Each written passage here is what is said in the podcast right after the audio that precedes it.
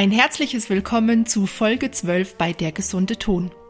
Falls ihr euch schon seit gut zwölf Folgen fragt, wer ich eigentlich bin, weil ihr es vielleicht versäumt habt, mein Intro anzuhören, mein Name ist Veronika Hümpfer, ich bin Hornistin und noch so einiges mehr.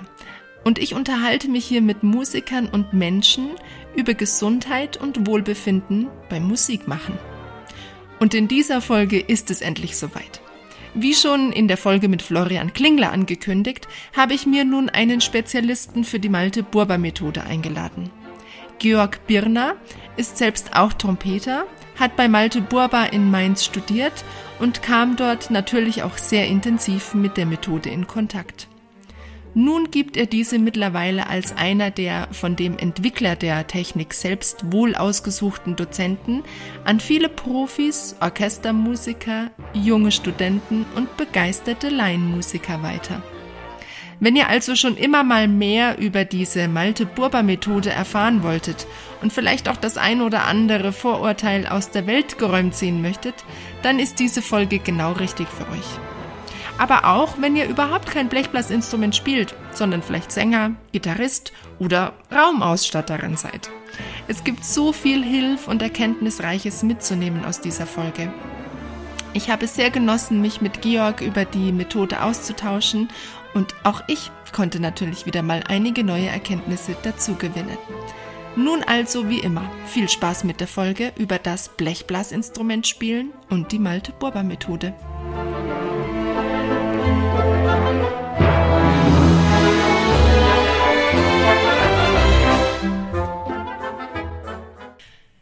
Ich freue mich, dass es endlich geklappt hat. Ich habe mir einen Spezialisten für die Malte-Burber-Methode eingeladen. Lieber Georg, herzlich willkommen beim gesunden Ton. Ja, hallo Veronika, danke für die Einladung. Sehr schön. Ich freue mich, dass du der Einladung zugesagt hast. Wir hatten auch schon ein ganz tolles, spannendes und langes Vorgespräch. Und wir haben gerade schon beide gesagt, wir hoffen, dass wir jetzt all die tollen Sachen, die wir schon besprochen haben und noch mehr, jetzt auch in die eigentliche Folge verpacken können. Ähm, gleich vorweg für alle Kenner der Malte-Burber-Methode. Ich werde ein paar Dummy-Fragen stellen. Und zwar mit Absicht. Damit auch die, die nicht mit der Methode so bewandert sind oder ja, keine Ahnung wirklich von der Methode haben, dass auch die abgeholt werden. Und ich hoffe, dass ich so einen, so einen sukzessiven, äh, ja, so eine Steigung reinbringe, dass wir da langsam auch ein ähm, bisschen mehr Tiefenschärfe bekommen und auch tiefer in die Themen einsteigen. Aber als allererstes, Georg, würde ich dich erst gerne mal bitten, kannst du überhaupt mal sagen, was ist eigentlich die Malte-Burber-Methode? Ja, man kann es mit einem Wort zusammenfassen, nämlich Körperfunktionstraining. Und zwar aber für alle Blechbläser, das heißt jedes Blechblasinstrument und auch äh, es ist fast für jedes Alter geeignet. Also man kann so mit 14, 15 damit anfangen und es hört nie auf das Lernen. Mhm, never ending story quasi. Okay. Also ja, man sagt ja auch, man Musik ist ein steter ähm, Prozess, der immer mit Lernen zu tun hat und so ist es auch mit der Malte-Burber-Methode. Wie bist du denn zur Malte-Burber-Methode gekommen? Das ist eine längere Geschichte. Ähm, ich habe Malte kennengelernt auf einem Workshop. Da war ich zwölf ungefähr, bin ich mit meinem Vater hingefahren. Und ähm, das war für uns ziemlich erschreckend, weil da waren ungefähr 50 Leute da, war ein riesen Workshop.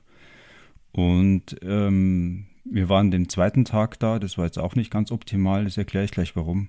Und da am zweiten Tag, am Nachmittag, ist dann immer ein kleines Vorspiel, da spielt jeder ein paar Töne vor und der hat zu fast allen gesagt, was nicht gut funktioniert und hat mehr oder weniger alle in die Pfanne gehauen. Und das hat uns ähm, ziemlich abgeschreckt und haben, haben gedacht, nee, äh, das ist nichts und was soll das sein und so funktioniert das doch nicht. Und äh, dann sind wir da so verblieben und ähm, gar nicht viel später, so ein, zwei Jahre später, trifft mein Vater einen ehemaligen Schüler von ihm. Mein Vater war Gymnasiallehrer. Und dann sind sie ins Reden gekommen und dann sind sie drauf gekommen, dass derjenige mittlerweile bei Malte Burwas studiert. Und, äh, und der hat uns dann äh, mehr oder weniger aufgeklärt, worum es bei der ganzen Sache geht. Und das ist dann, ähm, dann bin ich quasi in seiner Big Band gelandet, auch über Umwege. Und der hat mich dann mal nach Mainz genommen äh, und dann habe ich dem, dem Malte dann direkt vorgespielt. Und da war ich vielleicht ja, 14, 15. Und dann hat Malte zu mir gesagt, ja, ich bin demnächst dort und dort bei einem Workshop, komm doch vorbei und dann besprechen wir alles weitere. Dann habe ich mir den ganzen Workshop angehört und dann war die ganze Sache natürlich äh, viel äh, logischer und konsequenter. ähm, und dann war das für mich klar, das funktioniert so, wie er das erklärt. Und dann hat er danach dem Workshop zu mir gesagt, ähm, ja, ich biete dir an, dass du zu mir kommen kannst zum Unterricht. Wie wir das organisieren, das müssen wir noch besprechen, aber ich würde dich gern unterrichten. Mhm. Ja, und dann hast du jetzt eigentlich, kam mir jetzt gerade so das Bild, du hast eigentlich so den Weg zur Malte-Borber-Methode gefunden wie die meisten. Du hast den Anfang übersprungen, hast dir nur einen Teil angeguckt, hast dir eine vor, vorgefertigte Meinung gebildet oder eine voreilige Meinung vielleicht sogar. Ähm, und dann, als du es nochmal gemacht hast mit von Anfang richtig mit der Basis, da kam es dann an bei dir. Ja, genau, also zumindest beim Verstand kam es an. Ähm, es hat dann schon noch eine ziemlich lange Zeit gedauert, bis es dann auch ähm, so richtig funktioniert hat bei mir oder angefangen hat zu wirken, so muss ich eher sagen. Ähm, aber da, dann war für mich schon klar, das ist eine ganz logische Sache und das muss funktionieren. Das, das geht gar nicht anders. Und äh, das war, ähm, da war ich, ja, wie gesagt, 15, 16, habe damit angefangen, habe jeden Tag angefangen, brav meine Sachen zu üben. Mehr oder weniger brav, das ist auch so eine Geschichte. Und äh, dann bin ich da, da reingewachsen und, und so hat sich das ergeben und, und ich bin bis zum heutigen Tag ähm, mit Begeisterung dabei. Noch mit viel mehr Begeisterung als damals, weil ich, weil ich viele Sachen noch gar nicht verstanden hatte und, und, und äh, abschätzen konnte, was es jetzt für mich bedeutet und was das Ganze aus mir macht. Und das kann man natürlich nicht, wenn man 15 ist, da interessiert einen nur irgendwie äh, so schnell wie möglich besser werden, so gut wie möglich werden. Und hm, ja, worum es eigentlich wirklich geht, das war mir damals noch nicht klar. Mhm. Ja, wir werden im Laufe des Gesprächs das so ein bisschen rausarbeiten, was so die eigentlichen, wirklichen tiefen Erkenntnisse der Methode für dich sind und auch generell, was man alles aus der Methode schöpfen kann. Und auch von ähm, Malte Burber, was ihr da einfach mitgenommen habt an ganz vielen äh, unterschiedlichen Bereichen auch. Mm, ich würde gerne noch ein bisschen vorne am Anfang bleiben. Also du hast schon gesagt, das ist ein Körperfunktionstraining. Das heißt, es beschäftigt sich erstmal ganz viel mit der Physis. Der Malte hat wenn ich richtig informiert bin, ähm, hat er auch ein Medizinstudium gemacht. Ob er es jetzt abgeschlossen hat, weiß ich jetzt gar nicht. abgeschlossen aber er hat, abgeschlossen hat er es nicht, aber er hat zumindest angefangen. Mhm. Und er hat sich quasi, ähm, er hat das Spielen eines Blechblasinstrumentes von der Funktion her in die ganzen Einzelteile zerlegt. Ganz genau. Also er hat wie ein Motor auseinander. Ganz genau. Der Ausgangspunkt äh, war eine Phonetikvorlesung das äh, ist ein Teil des Medizinstudiums. Und in der Phonetik wird die Sprache in alle Einzelheiten zerlegt. Und er war damals äh, an einem Punkt, ähm, ich glaube, er hatte sogar damit mit, mit Trompetispielen aufgehört oder zumindest mit Trompetistudium aufgehört.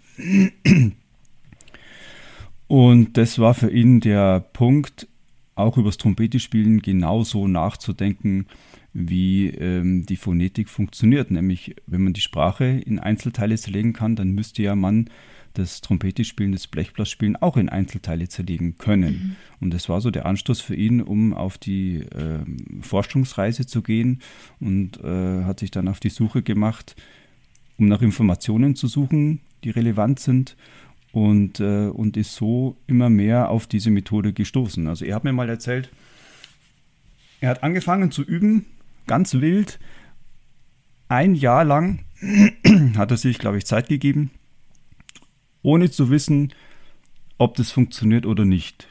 Theoretisch war das alles schon fertig, das Konzept, war ihm das ganz klar. Aber ob das tatsächlich funktioniert, das war völlig in den Sternen gestanden. Okay, also. Auch ganz spannend. Ja. Also, er hat einfach ins Blaue einfach mal was gemacht, alles Mögliche ausprobiert ja. und hat dann geschaut, ob das funktioniert oder nicht. Mhm, auch total atypisch für ähm, äh, junge Studenten oder ähm, Musiker, Blechbläser, Musiker an sich, die ja eigentlich so schnell wie möglich versuchen, den besten, geradlinigsten Weg zu gehen, ohne irgendwelche komischen Barockschnörksler. Und er hat eigentlich un untypisch für seine Art, weil wir hatten wir hatten es im Vorgespräch schon, er ist gar nicht so der Barocktyp, der verschnackselt ist, sondern eher ein sehr äh, strukturierter, geradliniger Mensch. Aber er hat da wirklich was ganz ähm, wahrscheinlich Eigenartiges gemacht für seine für sein Umfeld. Sich da ja, das auf, das auf jeden Fall. Also er, da war er schon eher wie ein Spinner unterwegs, kann man schon so sagen. Ähm, sein Problem war, er wollte Trompete spielen, aber er konnte nicht und keiner konnte es ihm erklären. Okay. Er hatte selber auch Probleme. Ja, ja, ja natürlich, massive Probleme. Dass es funktionieren muss, das Trompete spielen, dass man als Mensch gut Trompete spielen kann. Dafür gab es ja vorher und, und gibt es ja immer noch Beweise. Also äh, man muss jetzt nicht ähm, das Ganze studiert haben oder wissen, wie das funktioniert. Man kann trotzdem gut Trompete spielen. Aber wenn es nicht funktioniert, dann muss man natürlich wissen, warum es nicht funktioniert und was man dann machen muss, was man üben muss, wie man was üben muss, damit es dann funktioniert. Und genau das ist irgendwie das, was er für uns Blechbläser herausgefunden äh, hat. Was ist nötig? Was ist physikalisch nötig, ähm, damit ein äh, Ton erklingt, überhaupt mal erklingt? Äh, und wo sind die Körperfunktionen versteckt?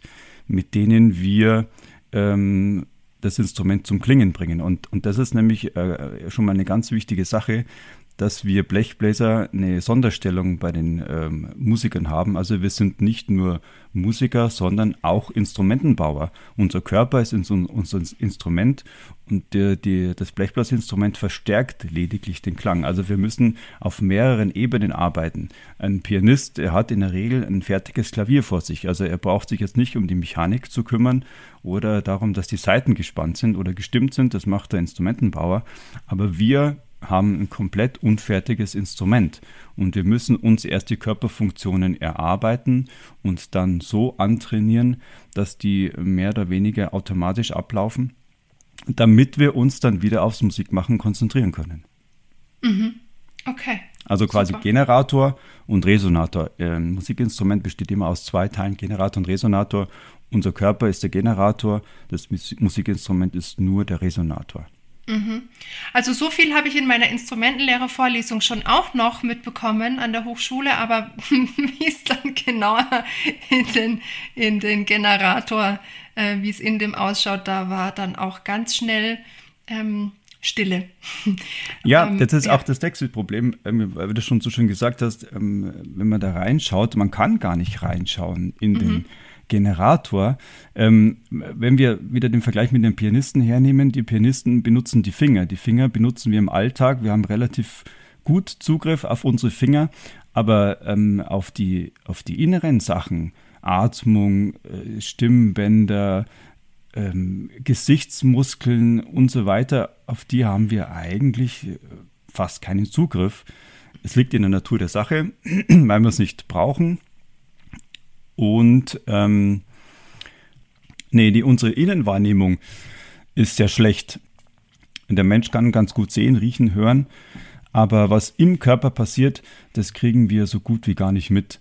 Also Sprechen zum Beispiel ist auch so eine Sache, die im Körper stattfindet. Die Zunge macht in, in kurzer Zeit unglaublich äh, exakte, schnelle Bewegungen, aber wir spüren es gar nicht. Und aber das sind lauter Bereiche, die wir fürs Blechblasspielen brauchen. Ja, und dann habe ich mir auch, als wie du so das erzählt hast, auch in unserem Vorgespräch, habe ich mir gedacht, wie viele Kinder gibt es mittlerweile schon oder der Beruf Logopäde ist ja ein teilweise in unserer Zeit extrem verbreiteter Beruf und ich habe das Gefühl, fast jedes zweite Kind wird zum Logopäden geschickt. Aber wenn es dann ums Blechblasinstrument äh, ums Blechblasinstrument spielen geht oder generell mal Blasinstrument spielen, das soll dann jeder einfach so schnallen und soll, soll von sich aus drauf kommen, ja, äh, wie es funktioniert. Ja. Oder wenn da dann Probleme sind, Mai, dann, dann ist halt so. Dann hat man halt ja. kein Talent oder ist man ja. halt unbegabt dafür. Ne? Man muss dann mehr üben, ja. Genau. Aber was man üben soll und vor allem wie man üben soll, das sagt einem dann keiner mit oder worauf man beim Üben achten soll. Ja. Also ich finde es ähm, äh, einen ganz, ganz, ganz schönen Ansatz, den, den der Malte Burber da hatte. Ähm, und ich habe schon vor, hm, ich will jetzt nicht sagen vielen Jahren, aber es sind schon echt einige Jahre, dass ich mir dieses blaue Heftchen mal gekauft habe und von der Malte Burber Methode gehört habe im Studium und habe mir das mal durchgelesen und habe mir gedacht, wow, ist ja krass, hey, irgendwie Zungenübungen machen und dann ewig vorm Spiegel stehen und ich weiß jetzt auch nicht und habe sie wieder auf die Seite gelegt und ne, so das Klassische und ja. auch mal gehört von ein paar, auch ja, Malte Burbani, die klingen alle nicht so toll, die bei dem spielen und so, so ein paar Vorurteile einfach mal gehört. Aber jetzt mit dem, mm, mit dem Wissen, was ich auch ähm, durch meine ganze Körperarbeit und meine anderen Methoden, die ich ähm, im Laufe meiner Zeit kennengelernt und ausprobiert habe, ist es total schlüssig für mich. Und ich habe in unserem Vorgespräch schon total viel Parallelen feststellen können, wie du mit Schülern und auch gerade mit kleinen Schülern vielleicht arbeitest und was ich auch schon intuitiv von einfach von meinem Wissensstand her, den ich mir von, von all den Dingen her zusammengebastelt habe. Also es ist eine ähnliche Herangehensweise. Ich möchte jetzt nicht behaupten, dass ich eine zweite, eine weibliche Malte Burbin bin oder sowas. Ähm, aber ich finde es einfach einen total spannenden Ansatz und möchte hier dir in dem Podcast einfach gern dir und, und der Methode den Raum hier geben, dass wir das einfach mal ein bisschen schöner, besser beleuchten können und vielleicht das ein oder andere Vorurteil aus der Welt räumen. Ähm, du hast vorhin schon angedeutet mit so einem kleinen Augenzwinkern, als es dann ums Anwenden der Methode und die Konsequenz dahinter ging als 15-Jähriger, hat es bei dir auch manchmal noch ein bisschen gemangelt. Wie war denn dann die Zeit so für dich? Ähm, hm. hm. Schwierig. Ja, das ist, liegt in der Natur der Sache, wie ich jetzt weiß. Ähm, wenn man was anfängt zu üben, vor allem wenn es um ähm, körperliche Sachen geht, muss man wissen, dass es einfach Zeit braucht. Ähm, eine neue Bewegung, die der Körper lernen äh, will, muss, ähm, braucht 10.000 Wiederholungen, bis es im Unterbewusstsein verankert ist. Und äh, das ist ganz logisch, dass es nicht funktionieren kann, aber man will es selber natürlich nicht wahrhaben. Man, man sitzt da vorm Spiegel und macht Übungen und dann oder übt vom Instrument im, mit dem Instrument und denkt sich, ja, wieso geht das jetzt nicht? Ich übe doch das Richtige. Wann wird es denn endlich besser? Und man hört natürlich seine gleichaltrigen äh, Kollegen und die einfach um, um Welten besser spielen und, und weiß nicht warum. Ja, äh, wieso geht das bei denen? Wieso geht das bei mir nicht? Ja, was stimmt mit mir nicht? Oder was passiert da gerade nicht? Ähm, ich verstehe es nicht. Ja, und das sind halt lauter Fragen, die, die jedem kommen, früher oder später. Das ist völlig, völlig normal. Ja, aber ähm, man macht halt den Fehler, dass man den Fehler sucht. Und den, den gibt es aber oft gar nicht, ja. Also wir sind jetzt nicht alle so untalentiert, dass wir komplett in die falsche Richtung üben oder uns durchs Üben schaden. Gerade wenn man mit der Methode arbeitet, geht das eigentlich fast gar nicht. Man muss Geduld haben und vor allem die Disziplin, jeden Morgen aufzustehen und jeden Morgen seine Routine abzuarbeiten. Und irgendwann passiert dann was im Körper und man, man kann es jetzt auch nicht genau erklären, warum was passiert oder wann was passiert, sondern es ist, es passiert einfach und, und man muss nur lang genug dranbleiben. Und wenn man die 10.000 Wiederholungen auf seine Festplatte gebrannt hat, dann fängt der Körper an, langsam diese neuen Bewegungen, diese neuen Verhaltensmuster umzusetzen. Weil der Körper, der wählt immer den einfachsten Weg, aber er muss ihn erst kennenlernen und kennengelernt haben. Und ähm, man überschätzt sich in vielen Sachen, man unterschätzt viele Sachen und dann entsteht einfach eine äh, keine, keine Balance, also zwischen, zwischen äh, Körper und Geist und, und man, man lernt nicht einfach gelassen zu sein und äh, die Dinge ähm, abzuwarten. Und das ist das Einzige, was man wirklich eisenhart braucht, das ist nämlich die Disziplin und den Durchhaltewillen. Und alles andere kommt tatsächlich. Ich habe es auch jahrelang nicht geglaubt, ähm, aber es ist einfach so. Und selbst wenn man eine Übung anfängt und überhaupt kein Land zieht und selbst wenn man eine Übung zwei Jahre macht, fünf Jahre macht, sieben Jahre macht und es wird gefühlt nicht besser, äh, bringt es erstens auf jeden Fall was, weil wir nur Bereiche üben, die uns auch wirklich weiterhelfen. Und zweitens fällt tatsächlich irgendwann der Groschen. Und ich habe es jetzt auch diese Woche wieder erlebt, ähm, habe wieder gefühlt irgendwie einen Schritt vorwärts gemacht und, und ähm, aber ich habe nichts am Üben verändert. Ich habe ich übe immer noch äh, extrem wenig zur Zeit, weil es halt mit zwei kleinen Kindern schwierig ist. Aber ähm, man muss einfach nur dranbleiben und äh, egal, was die Tagesform einem sagt oder egal, wie man sich fühlt, wenn man es schafft, äh, sein, sein Programm durchzuziehen, wenn man es schafft, dran zu bleiben, äh, dann kommt man immer weiter. Egal, wo man steht, man kommt immer weiter. Und das ist das Fantastische an der ganzen Sache. Es hört nie auf. Und ähm, ich sage zu meinen Schülern, wenn sie natürlich schon länger zu mir kommen, ja, irgendwann habt ihr selber in der Hand, wie gut ihr werdet und was ihr aus euren Möglichkeiten macht. Und, und das ist einfach eine, eine geniale Sache, weil am Anfang kommen die Leute immer zu mir, Studenten, ehemalige Studenten, Profis und äh, wissen nicht, was sie üben sollen, wie sie üben sollen und, und, und sind einfach am Limit von ihren Möglichkeiten. Und und diese Grenzen, die werden einfach gesprengt. Früher mhm. oder später natürlich. Ja. Es ist so ein bisschen wie, ähm, ich habe eine Podcast-Folge mit einer Psychologin und, und Meditationslehrerin gemacht und die würde dich jetzt total bestätigen in diesem, ähm, egal wie die Tagesform ist, einfach machen. Die ja. sagt auch immer gern, ja. oder, oder ja. der, der Lehrer, bei dem sie auch war, sagt auch immer, es gibt keine schlechte Meditation. es gibt nur die, die du nicht gemacht hast. Ja, ganz genau, ganz genau, ganz Und genau. irgendwann kommen so diese, diese Breakthroughs, einfach so, wo man, wo man vielleicht auch gerade Kaffee kocht oder irgendwas Banales macht und dann merkt man plötzlich, boah, ja, völlig krass, egal. Und dann schließen sich diese Loops. Das Gute an unserer Sache ist, dass es irgendwie äh, keine, keine Hirngespinste sind oder keine Fantasien, sondern wir üben ja an ganz konkreten Bewegungen. Und wir können ja jeden Tag die Bewegung überprüfen. Und, und das irgendwann funktioniert das einfach. Und äh, man denkt dann nicht mehr drüber nach, wie mache ich jetzt die Bewegung oder wie geht die jetzt, sondern die ist einfach da und die funktioniert. Das ist so, wie wenn Kinder zum Laufen anfangen. Ja, wie oft fallen sie auf die Nase, wie oft gibt es blutige Lippen äh, blaue Flecken am ganzen Körper, aber irgendwann funktioniert die ganze Sache. Aber nur, weil sie einfach das jeden Tag versuchen, egal ob sie scheitern oder nicht. Und das ist ja, halt, weil sie gar nicht, weil sie es nicht bewerten auch. Ne? Genau, das ist, das ist ein ganz, ganz wichtiger Punkt, den du gerade ansprichst, weil wir, wenn wir was machen, wir wollen immer irgendwie äh, uns selber bewerten, das Ganze einordnen, ähm, uns beurteilen und am besten uns verurteilen, wie schlecht wir doch alle sind und was schon wieder nicht funktioniert hat. Und, und äh, das funktioniert natürlich so nicht. Ja, wenn ich mir einrede, es funktioniert nicht, dann funktioniert die beste Methode nicht. Ja, und selbst wenn ich die Bewegung kann und fest daran glaube, das ist die falsche Bewegung, dann funktioniert es natürlich nicht.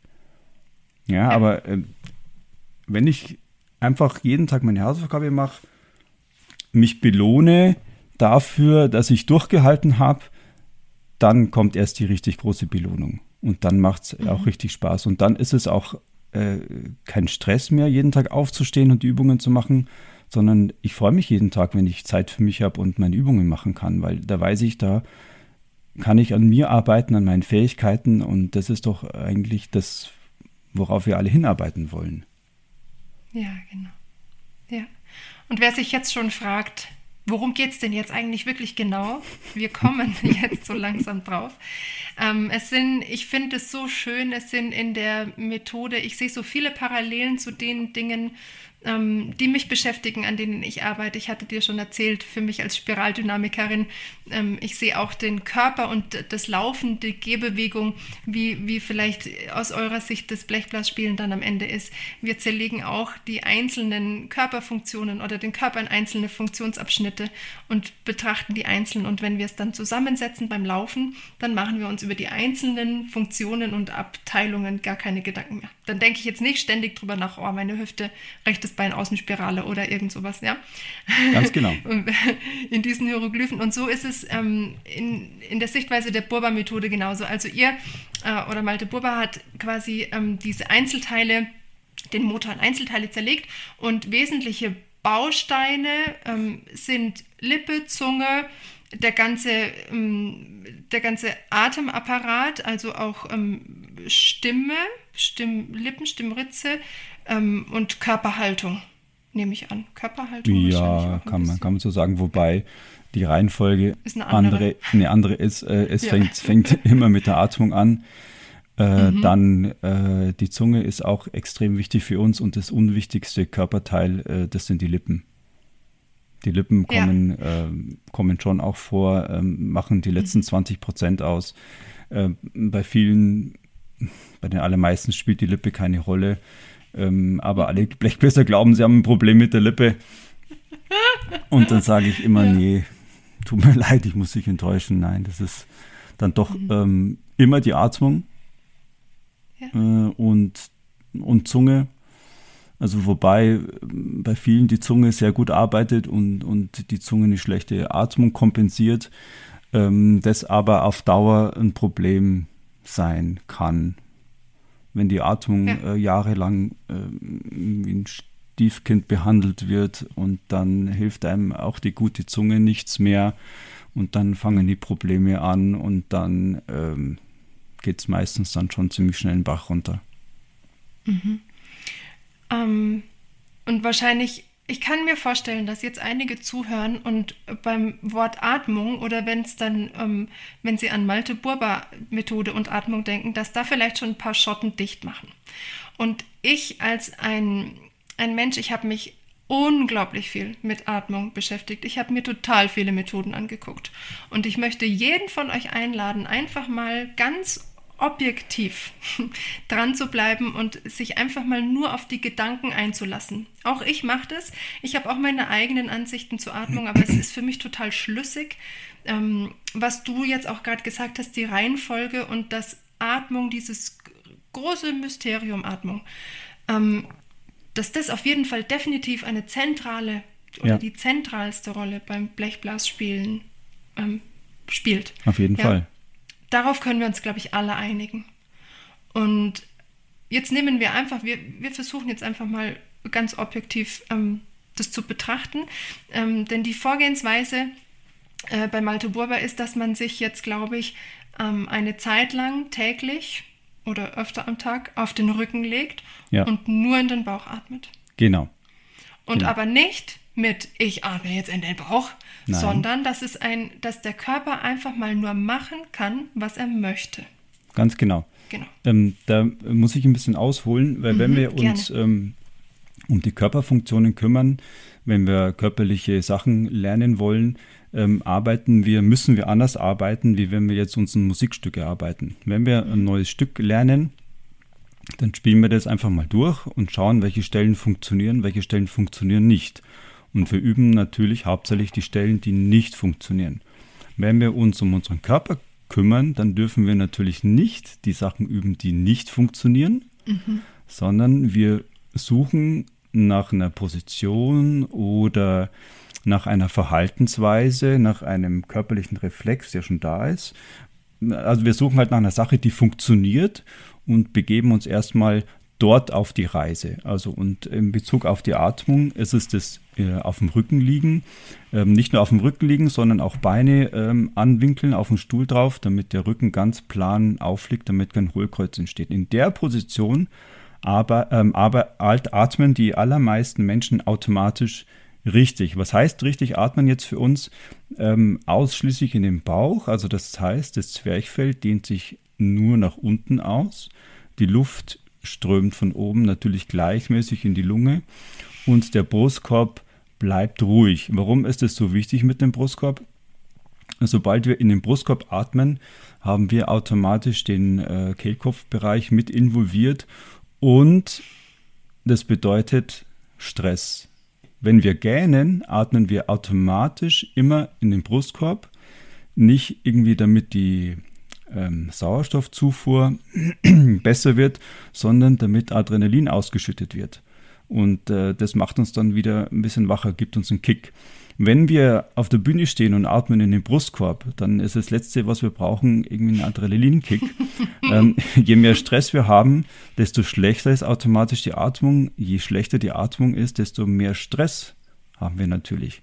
Und mhm. sobald hier oben der Bereich ähm, mit involviert ist beim Atmen, ähm, Kehlkopf, Stimmbänder, dann haben wir die äh, fast hundertprozentige Wahrscheinlichkeit, dass wir beim Spielen, beim Luftabgeben, dann natürlich auch wieder die Stimmbänder mit dabei haben und das beeinträchtigt natürlich die Tonqualität, Intonation, ähm, Trefferquote und äh, das führt natürlich auch wieder zu mehr Stress. Also in der Position auf dem Rücken liegend ist unsere Bauchmuskulatur auch entspannt. Ähm, das ist auch so ein, äh, Problem, was wir haben, wenn wir aufrecht gehen, brauchen wir die Muskeln, um das ganze Skelett mit abzustützen. Also der aufrechte Gang äh, hat die gesunde Atmung nicht mit bedacht oder umgekehrt. Also die Evolution ähm, hat uns da irgendwie ein bisschen einen Streich gespielt. Mhm. Die Muskulatur, die wir im Stehen automatisch oft zu viel anspannen, die brauchen wir wieder fürs Ausatmen. Und wenn wir die Muskeln schon beim Einatmen mit anspannen, dann haben wir auch schon wieder eine Blockade im Körper und können die Luft erstens sich dahin bringen, wo wir sie brauchen, nämlich in den Bauch. Und dann äh, fürs Ausatmen sind wir dann auch wieder blockiert, weil wir dann die ganze Energie, die wir eingeatmet hätten, dann nicht nutzen können. Die bleibt dann quasi im Körper stecken und wir äh, haben dann das Gefühl, dass wir die Luft nicht ins, ins Instrument bringen oder dass wir nicht genug Luft haben oder uns zu sehr anstrengen müssen und so weiter und so fort. Also wir, wir blockieren uns mit dem Einatmen oft schon so, dass das Spielen danach eigentlich nicht gesund funktionieren kann. Und deswegen ist es umso wichtiger, dass wir lernen, erstmal nur in den Bauch zu atmen. Und wenn das funktioniert, nach ungefähr drei Monaten, dann geht man zum Sitzen über und dann zum Stehen. Und nach einem ähm, halben, dreiviertel Jahr ist man dann so weit, dass wir die Atmung in allen Positionen so weit kontrollieren können, dass wir das auch dann für unser Spiel nutzen können. Mhm. Und ähm, wenn du jetzt über so einen langen Zeitraum sprichst, dann ist es immer, dass diese Übungen nicht mit dem Spielen in Verbindung gebracht werden, sondern ich nehme mir wirklich am Tag die Zeit, diese Atemübung zu machen. Ganz genau. Und dann drücke ich quasi auf Löschen, Pause, Stopp, was auch immer. Und dann mache ich mein ganz normales Tagesbusiness, ob ich jetzt Profimusiker bin und dann einfach nochmal übe genau. oder Dienst habe oder ob ganz ich genau. Hobbymusikant bin. Genau. Ganz, ähm, ganz wichtiger Punkt. Darf ich da nochmal kurz äh, ja. dazwischen haken? Also die Übungen, die wir ohne Instrument machen, die dürfen mit dem Spielen nichts zu tun haben. Das sind reine Übungen für den Körper, um unseren Körper zu zeigen, wie das physikalisch im Idealfall funktionieren sollte. Man kann diese Übungen zum Teil gar nicht aufs Spielen übertragen. Das funktioniert nicht, weil es sind andere Positionen von Kiefer, Zunge, äh, Lippenstellung und so weiter und so fort. Was man eins zu eins übertragen kann, ist tatsächlich die Atmung, was wir auch übertragen müssen. Mhm. Wenn wir gerade am Anfang sind, äh, uns solche Sachen beizubringen, dann versuchen wir natürlich automatisch, das anzuwenden gleich aufs Spielen, aber es funktioniert nicht. Und, und ich sage es jedem, jedem äh, der mit damit anfängt, aber alle versuchen es natürlich und wundern sich, dass es dann doch nicht geht. Ähm, man muss tatsächlich das strikt vom Spielen trennen und auf gar keinen Versuch, Fall versuchen, das anzuwenden, weil das bringt nichts. Man hat die Bewegung nicht zur Verfügung, das Unterbewusstsein kann die Bewegung noch nicht abrufen und wenn wir Musik machen, dann sind wir mit so vielen Sachen beschäftigt und äh, uns da noch um die Atmung oder, oder Zunge und so weiter zu kümmern, da sind wir völlig verloren im Nirvana. Mhm. Mhm. Ja, genau. Ähm, mir kamen jetzt gerade ganz viele Ideen. Jetzt muss ich gerade mein, mein Hirnkästchen sortieren. Ähm, in Bezug auf die Atmung und dieses viele Wiederholen. Ähm, ja, genau. Ähm, in Bezug auf dieses viele Wiederholen und das ähm, Üben getrennt vom, vom eigentlichen Instrument, ich hatte dann auch beim Vorgespräch die Frage an dich, ob, ob man, oder es hat sich dann rauskristallisiert für mich auch als Aha-Moment, dass man ja eigentlich, wenn man die Methode, wenn man sich einfach mal darauf einlässt, dass man eigentlich nur, also man verliert nichts. Man gibt jetzt nicht sein Spiel auf und macht jetzt, wird jetzt zu einem Malte Burber-Roboter, wie vielleicht einige meinen möchten, ähm, sondern man bietet seinem Körper einfach nur unabhängig vom Spielen irgendwelche neuen Dinge an. Und der Körper weiß erstmal nicht, die möchte jetzt oder der möchte jetzt von mir, dass ich anders atme ab sofort, sondern ich bekomme einfach nur oder der Körper bekommt einfach nur eine Option, guck mal, so geht's auch. Und du kannst jetzt entscheiden, Nervensystem, Körper, Hirn, alles was so mitspielt, ob du das jetzt dann später irgendwann machen möchtest, nach 21 Tagen oder so und so viel tausend Wiederholungen. Ja, wir kennen das ja vielleicht auch, oder einige kennen das vielleicht auch aus, aus ähm, anderen Lehren, dass man zum Beispiel eine Gewohnheit sich erst nach 21 Tagen, wenn man sie da 21 Tage kon konsequent wiederholt, erst einstellt oder dann bei solchen diffizileren Sachen so und so viel tausendmal. Ich weiß nicht, zwischen 10 und 20.000 ja. Mal heißt es ja, irgendwie. Ja. ja. Genau. Nee, nee, das hast du genau auf den Punkt gebracht. Also das ist wirklich das Entscheidende, dass wir ähm, natürlich auf der einen Seite unserem Körper den, den physikalischen Idealfall zeigen oder die optimalen Bewegungsabläufe, ja. aber der Körper letztendlich selber entscheiden muss, was er jetzt draus macht. Und das Unterbewusstsein macht es. Und wie ich vorhin äh, am Anfang schon gesagt habe, der Körper wählt immer den einfachsten Weg, vorausgesetzt er kennt ihn. Und das macht er tatsächlich. Und äh, es ist faszinierend, wie das funktioniert. Ähm, ich weiß jetzt nicht genau, was da biochemisch äh, in unserem Hirn, in unserem Körper funktioniert, aber es funktioniert so. Genauso, wie du das beschrieben hast. Und wenn wir versuchen, aktiv einzugreifen, dann führt das zu gar nichts. Also das macht uns nur verrückt und kirre und, und äh, führt dazu, dass wir irgendwie äh, verzweifeln und mhm. ja, einfach nicht weiterkommen. Also genau. je entspannter man mit sich, mit der Sache, mit dem Musikmachen überhaupt umgeht, desto besser funktioniert es. Und, und je weniger Druck man sich macht und je weniger Erwartungen, Erwartungen man an sich hat, desto besser funktioniert die ganze Sache. Mhm. Ganz genau, ja.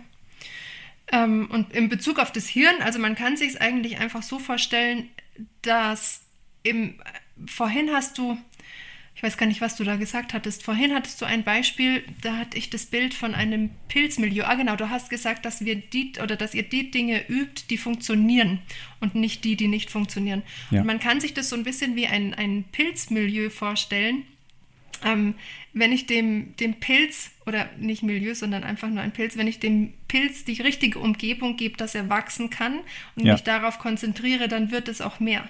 Ja, und wenn ich mich aber nur auf das konzentriere, was nicht gut ist, das wird auch mehr. Also ja. da, wo die Ganz Aufmerksamkeit klar. hingeht, dem folgt die Energie. Wer jetzt was mit dem Begriff Energie anfangen kann. Ja. Ähm, und das wird einfach mehr. Das macht ja total Sinn. Und dann gibt es einfach Verbindungen im Hirn wie Autobahnen, die stärker, größer, befahrener werden. Das sind ja, ja, eigentlich ja. ganz relativ logische Abläufe. Ähm, ja, wichtig ja. zu wissen wäre auch noch, ähm, was wir oft unterschätzen oder vergessen, ist, dass unser Hirn alles abspeichert, was wir machen. Ganz genau. Und je mehr Möglichkeiten wir unserem Hirn von einer Sache zur Verfügung stellen, desto größer ist natürlich auch die Auswahl. Und vor allem, wenn wir halt auf der Bühne stehen, äh, ist es halt ein Lotteriespiel. Wir wissen halt nicht, welche Version rauskommt. Ja. Äh, mhm.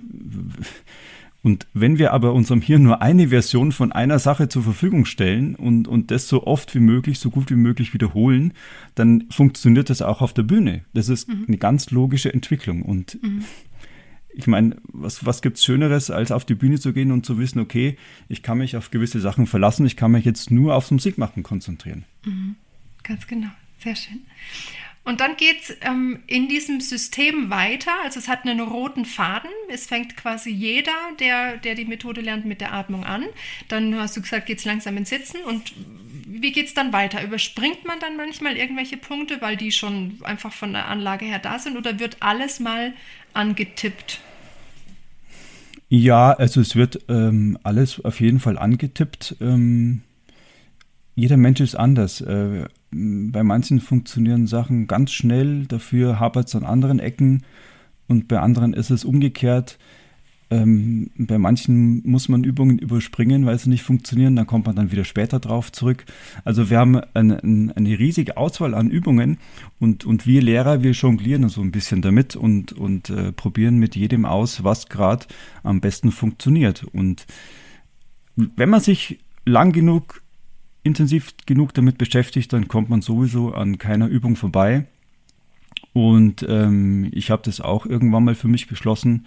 Ich mache einfach mal alles so gut ich kann und schaue dann, äh, was aus meinen Möglichkeiten dann wird. Und äh, erstmal, um für mich selber rauszufinden, wo sind meine Grenzen, wie weit kann ich gehen mit meinen Fähigkeiten und auch natürlich in Bezug aufs Unterrichten, weil man weiß nie, wer daherkommt, wer was braucht und dann braucht man natürlich äh, für jeden den passenden Kniff, die passende Übung und muss auch wissen, wie jede funktioniert, wie jede Übung funktioniert und, und vor allem, wie man jede Übung auch entsprechend anleiten kann, damit die Leute auch was damit anfangen können. Weil das, was wir machen, ist ja äh, nicht, dass wir jetzt eine Abhängigkeit zwischen uns äh, Schüler, Lehrer versuchen aufzubauen, sondern das, das Gegenteil soll es sein.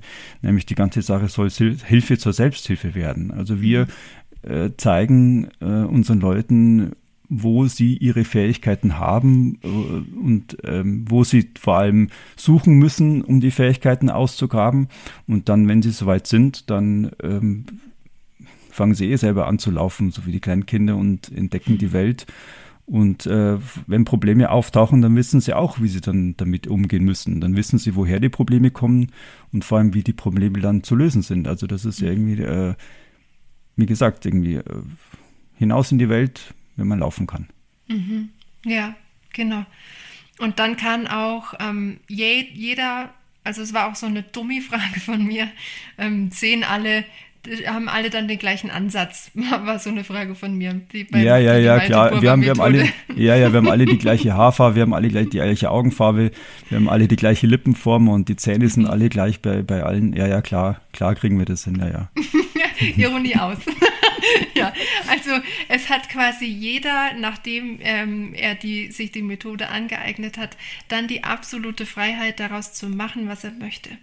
Und Natürlich. ein Jazz-Trompeter spielt anders als ein klassischer Trompeter. Ein Jazz-Trompeter hm, formt seine Lippen anders, macht ein, ja, führt die Luft vielleicht auch ein bisschen anders, dass der, dieser luftige Klang auch entsteht. Jazz-Trompeter haben ja ganz viel Klangfarben im Repertoire jetzt noch, noch andere als ja, ein klassischer ja, Trompeter. Ja. Nee, aber weißt du, wenn ich, wenn ich äh, heute an meinen Übealltag denke, ähm, ich habe Barocktrompete geübt, ich habe äh, hohe Töne auf der Trompete geübt mit dem speziellen Mundstück. Ähm, ich übe jeden Tag Piccolo-Trompete, ich spiele viel Flügelhorn. Also ich kann zwischendurch einfach wechseln, das macht nichts. Ich spiele zwischendurch Euphonium. Es macht alles Spaß. Manche, manches fühlt sich komisch an, natürlich, ist klar, aber es mhm. funktioniert und es ist so eine unglaubliche Freiheit, die man dadurch kriegt. Man hat keine Angst irgendwie vor, vor, vor Sachen, die jetzt irgendwie schief gehen könnten. Ich meine jetzt rein körperlich. Oder, mhm. oder viele haben ja die Angst, die Lippe sich kaputt zu blasen oder sonst irgendwie was.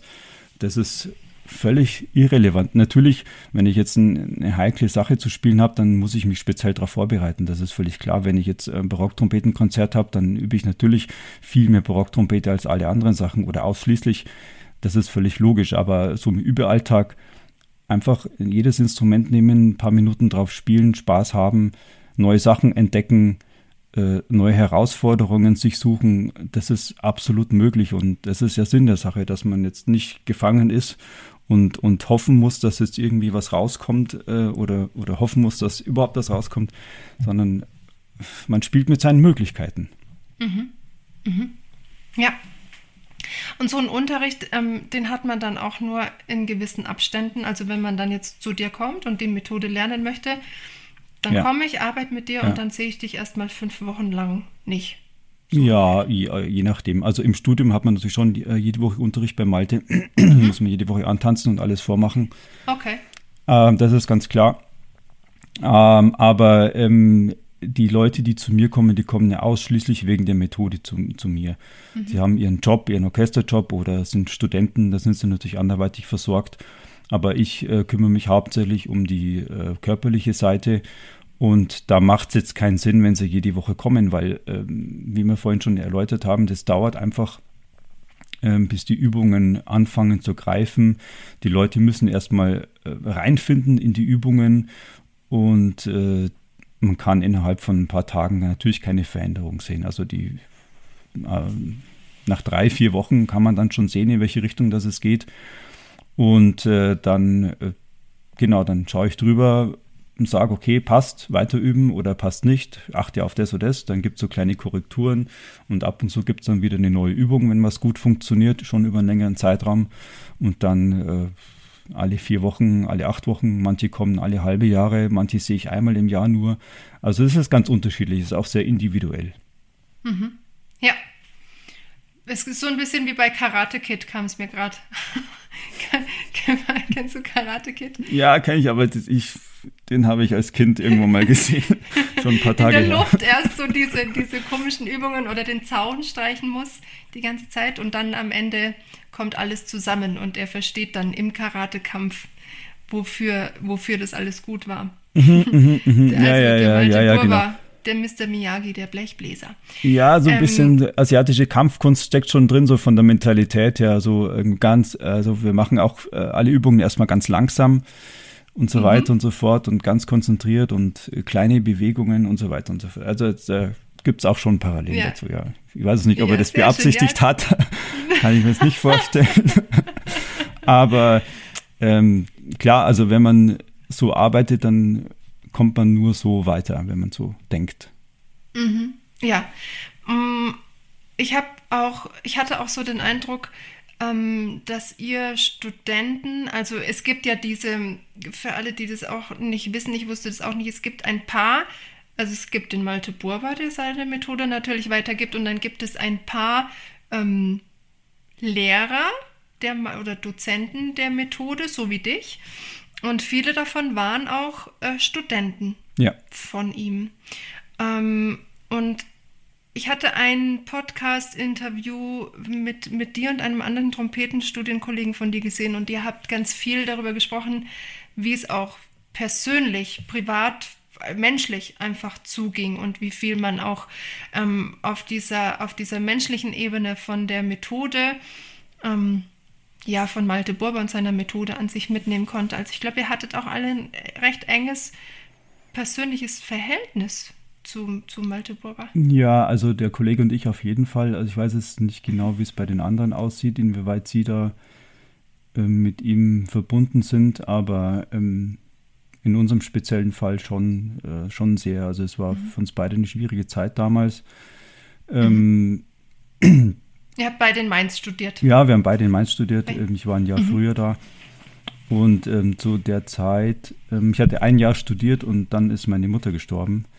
Und das war natürlich ähm, scheiße, ganz klar. Und mhm. da war, also er hat mich jede Stunde gefragt, wie geht's mir, ja, wie geht's dem Vater? Und dann haben wir erstmal nur geredet. Und das war, ich habe das zwar zu der Zeit auch noch nicht so richtig überrissen, aber das war einfach so viel wert mhm. für mich. Also mhm. es hat ihn nicht mhm. interessiert, wie ich spiele oder, oder wie ich geübt ja. habe oder so wir haben dann schon, der hat schon die Sachen abgefragt und, äh, und, und schon überprüft, was ich da mache, aber mh, es ging hauptsächlich darum, irgendwie, dass wir reden und, und das, das, das kann man einfach mit ihm und er spürt das sofort, wie es einem geht, ob man will oder nicht. Ähm, da hat er einfach eine, eine Antenne dafür und, ähm, und wenn man sich darauf einlässt, dann, dann kommt so viel zurück. Und äh, ja. da bin ich ihm halt immer noch sehr dankbar dafür. Das sehen viele leider nicht. Man sieht ihm nur auf den Workshops, da rattert er seinen Text runter und er ist immer sehr kurz angebunden in vielen Situationen. Mhm. Aber ähm, ja, also ich denke, wenn man so eine Sache entwickelt, entdeckt, äh, an sich ausprobiert und äh, dann braucht man auch gewisse menschliche Qualitäten. Das geht Hand in Hand aus meiner Sicht und, und das, das geht es bei ihm auf jeden Fall und, und äh, alle, die ihn äh, näher kennen und, und in verschiedenen Situationen erlebt haben, die wissen, da, da, wie er ist und äh, was wir an ihm haben. Also nicht nur fachlich, ähm, sondern auch ja alles, alles drumherum auch noch. Also ich weiß es gar nicht, wo ich da anfangen soll.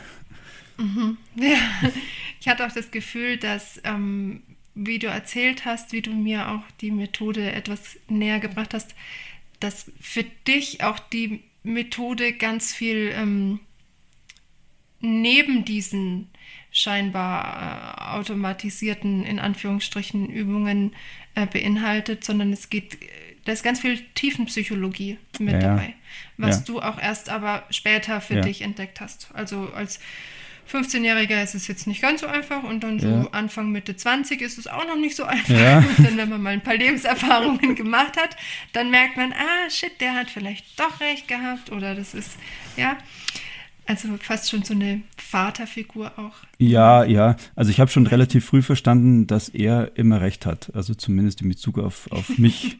ähm, und ähm, ja, das hat sich einfach bis heute durchgezogen und, und bewahrheitet. Und, und mir ist vor ein paar Jahren, ja schon, ja, fast schon wieder ein Jahrzehnt her, ein Licht aufgegangen. Ja, wir hatten wir wieder so ein Boba-Treffen.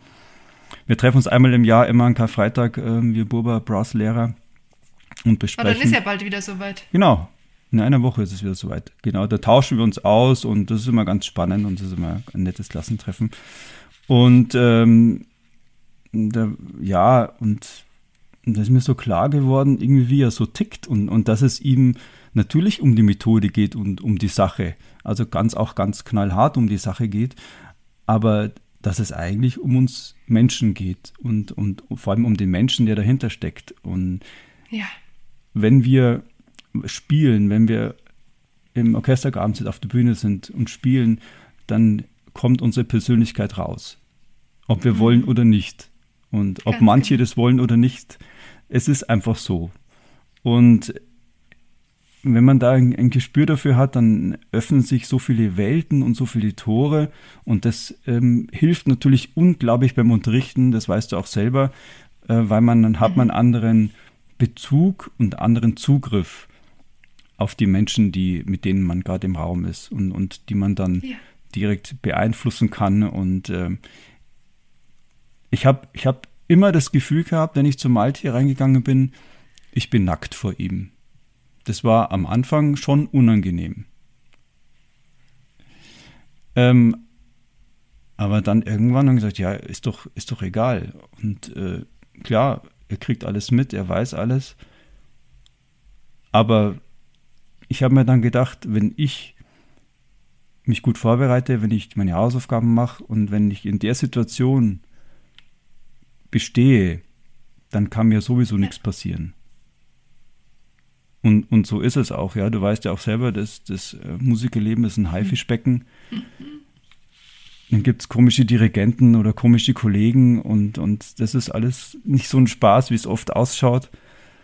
Aber weißt du, wenn du eine innere Stärke hast und weißt, wer du bist, wenn du einfach gut reflektiert bist, wenn du deine Hausaufgaben gemacht hast, wie ich schon sagte, dann Ja. was soll dir passieren? Ja, natürlich, Fehler macht jeder, jeder hat seine Stärken und Schwächen, aber man kann damit umgehen.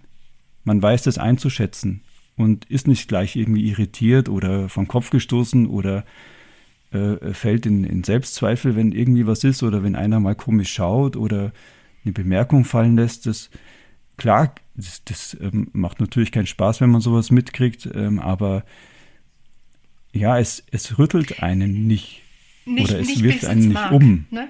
Also man, man hat ja dieses, dieses Ja. gute, starke Fundament äh, und weiß einfach aus, aus viel strukturierter, und das finde ich so wichtig, strukturierter Erfahrung, ähm, kann man einfach sich immer wieder die Rückmeldung aus seinem, aus seinem Bewusstsein holen, eh, das ist Ja. richtig, was ich mache. Und ich habe jetzt, äh, also es ist nicht dieses, ich mache jetzt alles immer Ja. richtig und ich bin hier der, der Einzige, der alles richtig macht, aber so diese Schreckmomente, also ich, ich, ich kenne das, ich bin eher so ein Typ, die dann anfängt eher zu denken, oh Gott, jetzt habe ich was, oder was, was habe ich jetzt falsch gemacht? Und aber wenn man, wenn man weiß, so in dem Bereich kann es jetzt aber nicht falsch gewesen sein. Und da muss ich mir jetzt nichts noch extra Ja. aufladen. Dann fangen nicht so Ja. dumme Mechanismen an. Dann kann man die dummen Mechanismen auf jeden Fall schon mal ausstellen. Weil alles andere, was dann noch nebenbei läuft, das kann man, das kriegt man hin. Aber so ein, dass so ein Grundlevel an Ruhe und, und äh, Selbst, Selbstsicherheit und, und gutes Gefühl mit sich selber da ist, das ist doch schon wirklich gut. Und das ist das Schöne, dass ihr das, dass du das durch die Methode und durch die Zusammenarbeit mit dem Malte Burber da so bekommen habt. So eine Standfestigkeit, ne? Ja, es ist wirklich viel wert. Also man wird ähm, nicht nur stabil, sondern einfach auch auch resistent gegen, ja, gegen ja, fast alles, kann man jetzt sagen. Also ich meine, weißt ja, wie die Blechbläserwelt tickt. Irgendwie alle paar Monate wird äh, eine neue Methode durchs Dorf gejagt. Ähm, probiert doch mal das aus oder das ist doch cool und das machen jetzt alle und so. Klar interessiert uns das, wir schauen uns das alles an und so, aber irgendwie, also ich habe jetzt bei keiner Sache jetzt irgendwie, irgendwie das Bedürfnis gehabt, da hinterher zu rennen oder klar, ich war auch auf vielen Workshops, habe mir viele Leute angehört. Ähm, der Malte schickt uns ja auch raus und sagt ja, macht und informiert euch und seid kritisch, hinterfragt alles, hinterfragt mich, fragt nach, schaut euch alles an, ähm, nehmt alles mit, was ihr mitnehmen könnt, äh, spielt und muckt und was für sich alles, also äh, was andere Lehrer jetzt kategorisch irgendwie ähm, vermeiden wollen. Aber er fördert es auf jeden Fall. Und ähm, natürlich habe ich auch eine Phase gehabt, wo ich die Sachen jetzt äh, kaum geübt habe oder wenig intensiv geübt habe und, und wo ich auch ähm, am Zweifeln war, natürlich, ob das jetzt so funktioniert für mich. Ähm, zu dem Punkt kommt auch jeder früher oder später. Und aber nee, aus meiner Sicht, also blechbläsermäßig, ähm, pädagogisch, didaktisch, fachlich, ähm, gibt es da eigentlich gar nichts, was da so annähernd in der mhm. Komplexität in der Konsequenz, mit der alles durchdacht ist, also wirklich alles durchdacht ist bis ins letzte Detail, ähm, gibt es einfach nichts. Punkt. Mhm. Ja, so der zentrale Atomkern, ja. zu dem man sich dann höchstens noch ähm, andere Techniken, also jetzt aus, aus deiner Sicht, wo du dir dann noch andere Techniken drumherum dazu ja, holst. Ja wenn es für dich nötig ja. ist. Nee, also ich meine, sagen ja alle Leute, die zu uns kommen, ja, sie haben schon alles ausprobiert, sie waren schon bei dem und bei dem, sie haben dort und dort studiert. Wir haben ja Leute aus allen Hochschulen Deutschlands, Europas. Und du hast ja auch mit Florian Klingler geredet. Er war ja auch genau. bei allen Leuten und er kennt viele Leute und er hat natürlich Zugriff auf alle Leute. Er brauchte nur anzurufen bei denen. Und ja, es ist die Quintessenz aus allem, was so jemals geschrieben worden ist äh, in, in Schulen, in Blechbläserschulen. Er hat, Malte hat alles studiert. Er, hat, er kennt jedes Wort in jeder Schule und, und das, was er für uns gemacht hat, ist alles, was wir wissen müssen und alles, was wir brauchen. Und er hat es ähm, so für uns aufbereitet, so für uns vereinfacht, dass wir das nachmachen können, ohne jeden einzelnen Muskeln in unserem Körper kennen zu müssen und die Funktion, die, die, die ganzen Zusammenhänge genau kennen zu müssen. Natürlich, wir als Lehrer wissen natürlich schon, äh, wie das alles zusammenhängt und, und äh, kennen ganz, ganz viele Sachen, aber so bis ins letzte Detail haben wir das jetzt auch nicht erforscht. Also wir wissen, wo es herkommt und äh, er weiß es aber zu 100 Prozent, wo er es her hat und, und wie sich das alles entwickelt hat. Und, und, und vor allem ist es alles rein wissenschaftlich. Also er ist so ein, so ein nüchterner Mensch, äh, was das Denken angeht, so rational wie kaum jemand. Wenn wir ein bisschen Einblick mhm. in sein Denken kriegen will, ja, der, der muss sich die 100 Fragen äh, besorgen. Da stehen ein paar ganz lustige lustige Antworten auf äh, ganz spezielle Fragen drin. Also es ist äh, sehr amüsant. Also, aber er nimmt das alles ernst. Also mhm. ähm, er, er, erzählt uns ab und zu, welche Fragen kommen und so und dass er da halt dann schon irgendwie sehr ernsthaft über die Fragen nachdenkt. Also das ja. macht er auf jeden Fall und, und versucht jede Antwort adäquat zu beantworten. Ja, er, aber er reduziert seine Antworten natürlich auch wirklich auf die Quintessenz runter und die ähm, ja. kommt dann auch sehr straight. Also ich, ich, ich habe so mir so ein paar Fragedinger mal durchgelesen und ähm, ich kann das, also äh, ich finde, ähm, ich weiß gar nicht, wie du sagen soll. Ich bin so ein Mensch, ich, ich kann mich, glaube ich, total gut in alle Seiten reinversetzen. Und ich, ich kann mhm. total gut vom Bierstammtisch zum Veganer-Tisch gehen und wieder zum anderen ja. und habe bei allen ja. was mitzureden. Und das mag ich so ja. an mir. Also das kann ich wirklich mit Überzeugung äh, liebevoll von mir selber sagen. Und ähm, deswegen ich kann diesen, diesen Malte Burber, diesen Herrn Burber total nüchtern mir anschauen und ähm, muss das nicht verurteilen. Und ich glaube, ganz viele schaffen aber diesen, diesen Schritt nicht, das objektiv zu betrachten und ja. einfach mal auf sich wirken zu lassen, sondern da gehen schon ja. total früh alle Alarmleuchten an und, und verurteilen ja. und was weiß ich nicht und was ja. dafür, und ich finde es hochinteressant, was da für, für Mechanismen ablaufen. Ähm, also da kommt auch wieder dann mein, mein NLP-Hirn mit rein, wo ich mir denke, oh, wie, wie funktioniert Sprache und wie reagieren dann alle irgendwie auf bestimmte Wörter und auf bestimmte, weißt was ich meine?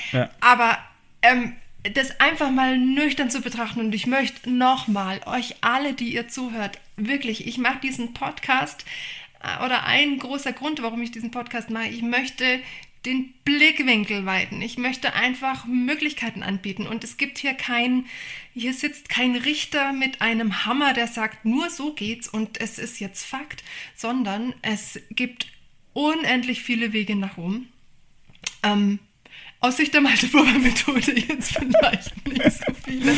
Aber ich kann total dieses Konzept nachvollziehen und eigentlich wahrscheinlich mache ich es irgendwie eh auch ähnlich.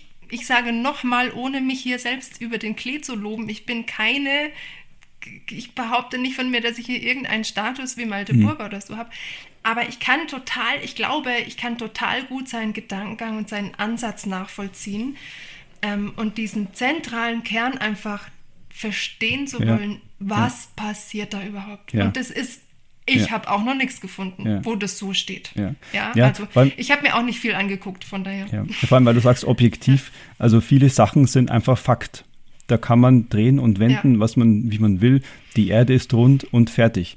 Und äh, mhm. die Lippe, die geht auf und zu beim Blechblatt spielen. Die geht nicht nur genau. ein bisschen auf und zu, sondern die Lippe ist geschlossen, geht auf, wird durch den Unterdruck wieder angesogen und die Lippe ist dann wieder geschlossen. Und das ist schon, ja. das ist Physik. Nichts anderes wie Physik. Und er hat es physikalisch entschlüsselt äh, und dann die Körperfunktionen gefunden, die diese Funktionen auslösen, die wir fürs Trompete-Spielen, fürs Blechblattspielen brauchen.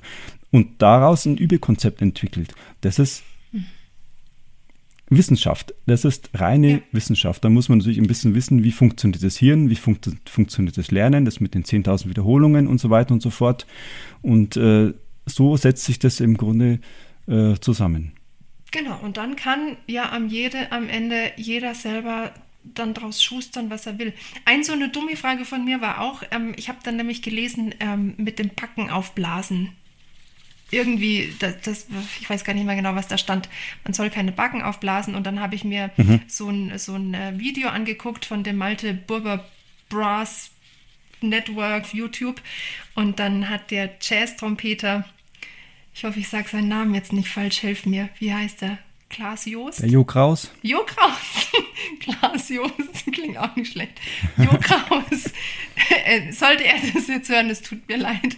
Wir kennen uns noch nicht persönlich, vielleicht wird es noch ähm, anders in Zukunft. Ähm, ich habe ihn beobachtet und er hat die Backen aufgeblasen. Und dann dachte ich mir, hä, der macht es doch falsch. Und habe dich dann gleich gefragt und dann hast du mir wieder erklärt, wie ich vorhin eingangs schon gesagt habe, was dann jeder stilistisch aus, den, aus diesen Grundlagen, die ihr vermittelt, macht, bleibt ja jedem selbst überlassen. Und ob das jetzt, ob der Stil jetzt verlangt oder die, der Ton, dass ich meine Backen aufblase, dann mache ich es. Aber wichtig ist, dass ich erstmal, oder aus eurer Sicht wichtig ist erstmal, dass ich am Anfang gecheckt habe, wie so die, die Grundfunktion ist ja. von der Bewegung. Und ja. dann kann ich es abändern. Also die Grundfunktion vom Körper wäre jetzt zum Beispiel, dass ich einfach nur laufen kann und ich kann aber auch einen Spagat oder eine Rückwärtshaltung machen. Alles möglich. Genau, kannst du dann machen, was du willst. Genau. genau. ja, sehr schön. Ähm, noch eine dumme Frage. Gerne. Muss ich, muss ich Didgeridoo lernen? Ja. Ah, ich muss Didgeridoo lernen? Natürlich. Okay. Ich dachte, das muss ich nicht. Nö. Willst du es nicht lernen? Doch, doch, aber, also. also. aber gehört es zur Methode mhm. dazu? Also es gehört dazu, dass ja. ich Didgeridoo lerne. Ja. Ja, also Didgeridoo spielen ist ein Teil der Methode aus mhm. ganz vielen Gründen, aus spannenden Gründen. Ähm, Erstmal, wo fange ich an? Didgeridoo ist ein cooles Instrument. Ähm, mhm. Wer schon mal gespielt hat, der weiß, dass das fühlt sich ganz lustig auf der Lippe an. Also das heißt, die Lippe wird gut durchblutet, hilft uns auf jeden Fall äh, schneller zu regenerieren. Mhm. Ähm, deswegen für uns Trompeter, Hornisten immer nach dem Üben oder nach einem Konzert, nach einem schweren Konzert, zehn Minuten Didgeridoo spielen. Das ähm, ist quasi wie für die Sportler das Auslaufen oder Ausdehnen. Man ist am nächsten Tag viel regenerierter und frischer auf der Lippe, wie wenn man das nicht gemacht hat. Ähm, bei Posaunisten, Tubisten ist es egal, weil die Mundstückgröße vom Didgeridoo ungefähr der Mundstückgröße vom Instrument auch entspricht und da keine ansatztechnischen Irritationen entstehen. Ähm, der größere, äh, die, die Lippe schwingt dann natürlich in einer größeren Amplitude und dadurch wird die Lippe auch ein bisschen taub und wenn man jetzt direkt danach ein kleines Mundstück draufsetzen würde auf die Lippe, das wäre jetzt nicht so optimal. Also auch dann, hier gilt wieder getrennt vom Instrument üben. Ja, halt nach dem Üben einfach dranhängen und dann okay. passiert da nichts. Dann ist man am nächsten Tag wieder hergerichtet. Mhm. Ähm, die einzige Möglichkeit, den Klang zu verändern, ist beim Didgeridoo mit der Zunge. Und das sind mhm. genau dieselben Zungenbewegungen, die wir auch, die uns nützen fürs Hornspielen, Trompetespielen, Posaunespielen, weil die Zunge ja, wie wir vorhin schon gesagt haben, die wichtige Funktion haben, nämlich den Luftdruck zu verändern und auch die Klangfarbe kann man mit der Zunge beeinflussen. Und wenn die Zunge ähm, beim Didgeridoo-Spielen diesen äh, engen Klang macht, dann ist die Zunge ziemlich weit am Gaumen oben und auch sehr weit vorne insgesamt im Mund. Ähm, wo die Zunge dann genau liegt, das ist völlig egal, aber wir merken uns den Klang und auch das Spielgefühl und das überträgt sich dann auch wieder übers Unterbewusstsein, über die Hintertür dann ins Spiel. Mhm. Ähm, dann ganz interessanter Fakt ist, dass viele völlig entspannt ins Didgeridoo reinspielen. Also die Atmung viel besser funktioniert wie jetzt auf dem Instrument, ähm, dass die, dass die äh, Stütze besser funktioniert, dass alles besser funktioniert. Hm. Und sobald sie ein richtiges Instrument in die Hand nehmen, läuft ein anderes Programm ab. Ganz genau, also, anderes Programm. Das, das, das sieht man mal wieder, wie viel der Kopf ausmacht und was halt so auch Programmierung ausmacht. Und dann sage ich den Leuten, ja, schaut mal, was macht sie jetzt da anders und, und wie fühlt sich das dann an? Ja, das ist ja völlig entspannt. Ja, aber genau so muss das Spielen dann auch sein. Oder schau mal, ja, du bist jetzt derselbe Körper, derselbe Mensch. Und wieso ist das jetzt anders? Ja, keine Ahnung. Mhm. Ja, denk doch mal nach und, und versuch das Gute, was da funktioniert, abzuspeichern, um das dann transportieren zu können. Mhm. Und so ist auch eine ganz wichtige ähm, ähm, Arbeitsweise bei uns, dass wir immer nach Sachen suchen, die gut funktionieren, nach Situationen suchen, die unser Körper gut macht oder unseren Körper in Situationen äh, versuchen zu zwingen, die optimal, physikalisch optimal, körperlich optimal ablaufen, um dann die richtigen Bewegungen ähm, äh, uns äh, anzueignen. Ja. Du hast es mit der Zunge schon angesprochen. Das ist ein ganz, ganz spannender Teil. Und ähm, du selber warst nämlich auch, ähm, ich weiß jetzt nicht genau, wo, in welcher Stadt du da warst. In Göttingen. In Göttingen, genau in diesem, ähm, bei diesen MRT-Aufnahmen. Also du lagst ja. doch selber in diesem MRT-Aufnahmegerät ja. und hast dich ähm, röntgen lassen. Oder nicht röntgen, ich weiß nicht, wie, wie nennt man das? Magnetresonanztomograph heißt also es, also Röntgen ist, ist was Röntgen. anderes. Genau. Nee, ist nicht Röntgen, nee. Mhm. Aber du hast es quasi machen lassen und in, in, bei diesen Studien, die man da gemacht hat, da haben auch äh, ganz berühmte Hornisten wie, wie jetzt Sarah Willis hat mitgemacht und ich weiß gar nicht, noch ganz, ganz viele andere. Ja, German Horn Sound war auch da. Ja, genau, German Horn Sound war, war auch dort. Und da hat man eben das schön sehen können, ja. ne, wie die Zunge nach ja. oben geht und bei den hohen ja. Tönen unseren Mundraum ja fast komplett zumacht. Ja, ganz genau. Ganz genau. Also ich hätte selber nicht gedacht, dass die Zunge ähm, so große Bewegungen macht, weil es für mich fühlt sich auch anders an oder hat sich anders angefühlt. Ähm, aber so ist es. Das ist auch wieder rein physikalisch. Ähm, wenn die Zunge das und das macht, dann passiert das und das. Das ist mhm. eine ganz, ganz logische Sache. Und bei guten Spielern, wie bei der Sarah Willis, das kann man sich im Internet anschauen, wenn sie nach oben spielt, ist die Zunge ganz oben. In der Mitte ist ein, ist ein Mini-Luftkanal. Äh, genau. Ähm, und da geht dann die Luft mit hoher Geschwindigkeit durch und deswegen kann sie so mühelos die, die hohen Töne spielen. Und wenn man jetzt andere Aufnahmen sehen würde, ich habe jetzt auch keine anderen gesehen, da würde man sehen, dass es bei anderen äh, Leuten, die nicht so hoch spielen können oder nicht so gut spielen können, dass es dann eben nicht so ist.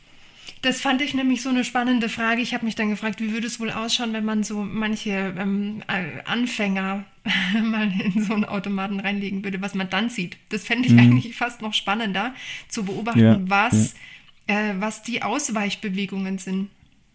Und ähm, dann noch so eine, so eine Studie zu machen und so drüber zu sprechen, hey, woran denkt ihr eigentlich, wenn ihr spielt und was sind so eure Körperwahrnehmungen, Vorstellungen? Ja, das, ja aber das irgendwann äh, noch. Ja, aber das, das Problem an der Sache ist, weil irgendwie diese Aufnahmen bringen ja nichts. Also das ist quasi ja nur der Beweis dafür, dass wenn das so und so ist, dass es dann funktioniert oder wenn es so und so ist, dann funktioniert es nicht. Aber das Entscheidende ist ja, den Weg dahin zu finden. Wie bringt man den Leuten die richtigen Bewegungen bei? Ja, und, und da sind wir wieder beim Didgeridoo-Spielen. Ich meine, mhm. wenn, ich, wenn ich mir im Fernsehen vom 10-Meter-Brett einen dreifachen Salto anschaue, tausendmal, dann kann ich ihn trotzdem nicht. Ja, ich muss, ich muss jede Bewegung für mich selber rausfinden, erfahren, üben und dann abspeichern. Mhm. Und mhm. dazu brauche ich einfach einen ganz konkreten Plan, eine konkrete Anleitung. Mhm. Sonst hilft mir das alles nichts. Ich meine, ich kann natürlich auch gern irgendwie äh, Champions League Fußball schauen und, und äh, zwar mich so fühlen, als wäre ich gerade der Größte, aber wenn ich dann am Fußballplatz stehe, weiß ich immer noch nicht, wo ich hinlaufen muss. Mhm. Also das sind zwei völlig verschiedene Welten. Also der, der Tomograph ist ganz nett, dann kann man sehen, okay, es ist quasi der Beweis dafür, dass es funktioniert und dass es so ist physikalisch, wie es ist, aber ich weiß nicht, ob es so entscheidend weiterhilft. Ja, ich, vielleicht so, also ich dachte mir, so äh, zu analysieren aus einem, aus aus wieder objektiven, dissoziierten Standpunkt, was, was machen die, die es nicht so machen, wie es, wie es in der Funktion optimal ist. Also als Beispiel, ich hatte, ähm, ich habe eine ganz, ganz, ganz kleine Schülerin. Ähm, und die macht manchmal komische Sachen. Und äh, nach unserem ersten Gespräch ähm, wir hatten viel über die Zunge gesprochen, habe ich, ähm, hab ich sie gefragt, was machst du eigentlich mit deiner Zunge, wenn du spielst? Ist, ist die eher wie, wie wenn die so ein Rückwärtssalto machen will oder liegt die flach in deinem Mund entspannt? Und dann hat sie mir gesagt, nö, nö, die macht einen Rückwärtssalto. Mhm. Und das hat man außen sehen können, vom Ansatz, vom Mund. Also die hat, das äh, habe ich einfach gemerkt, das was komisch. Und ähm, sie konnte damit gleich was anfangen. Und das Schöne ist, sie konnte mir aber auch die Rückmeldung geben, meine Zunge macht es. Aber was mache ich jetzt mit jemand, habe ich mich gefragt, der überhaupt gar keinen Zugang zu sich hat. Und so dies, also ich habe so das Gefühl, wo, wo sind die Ansätze?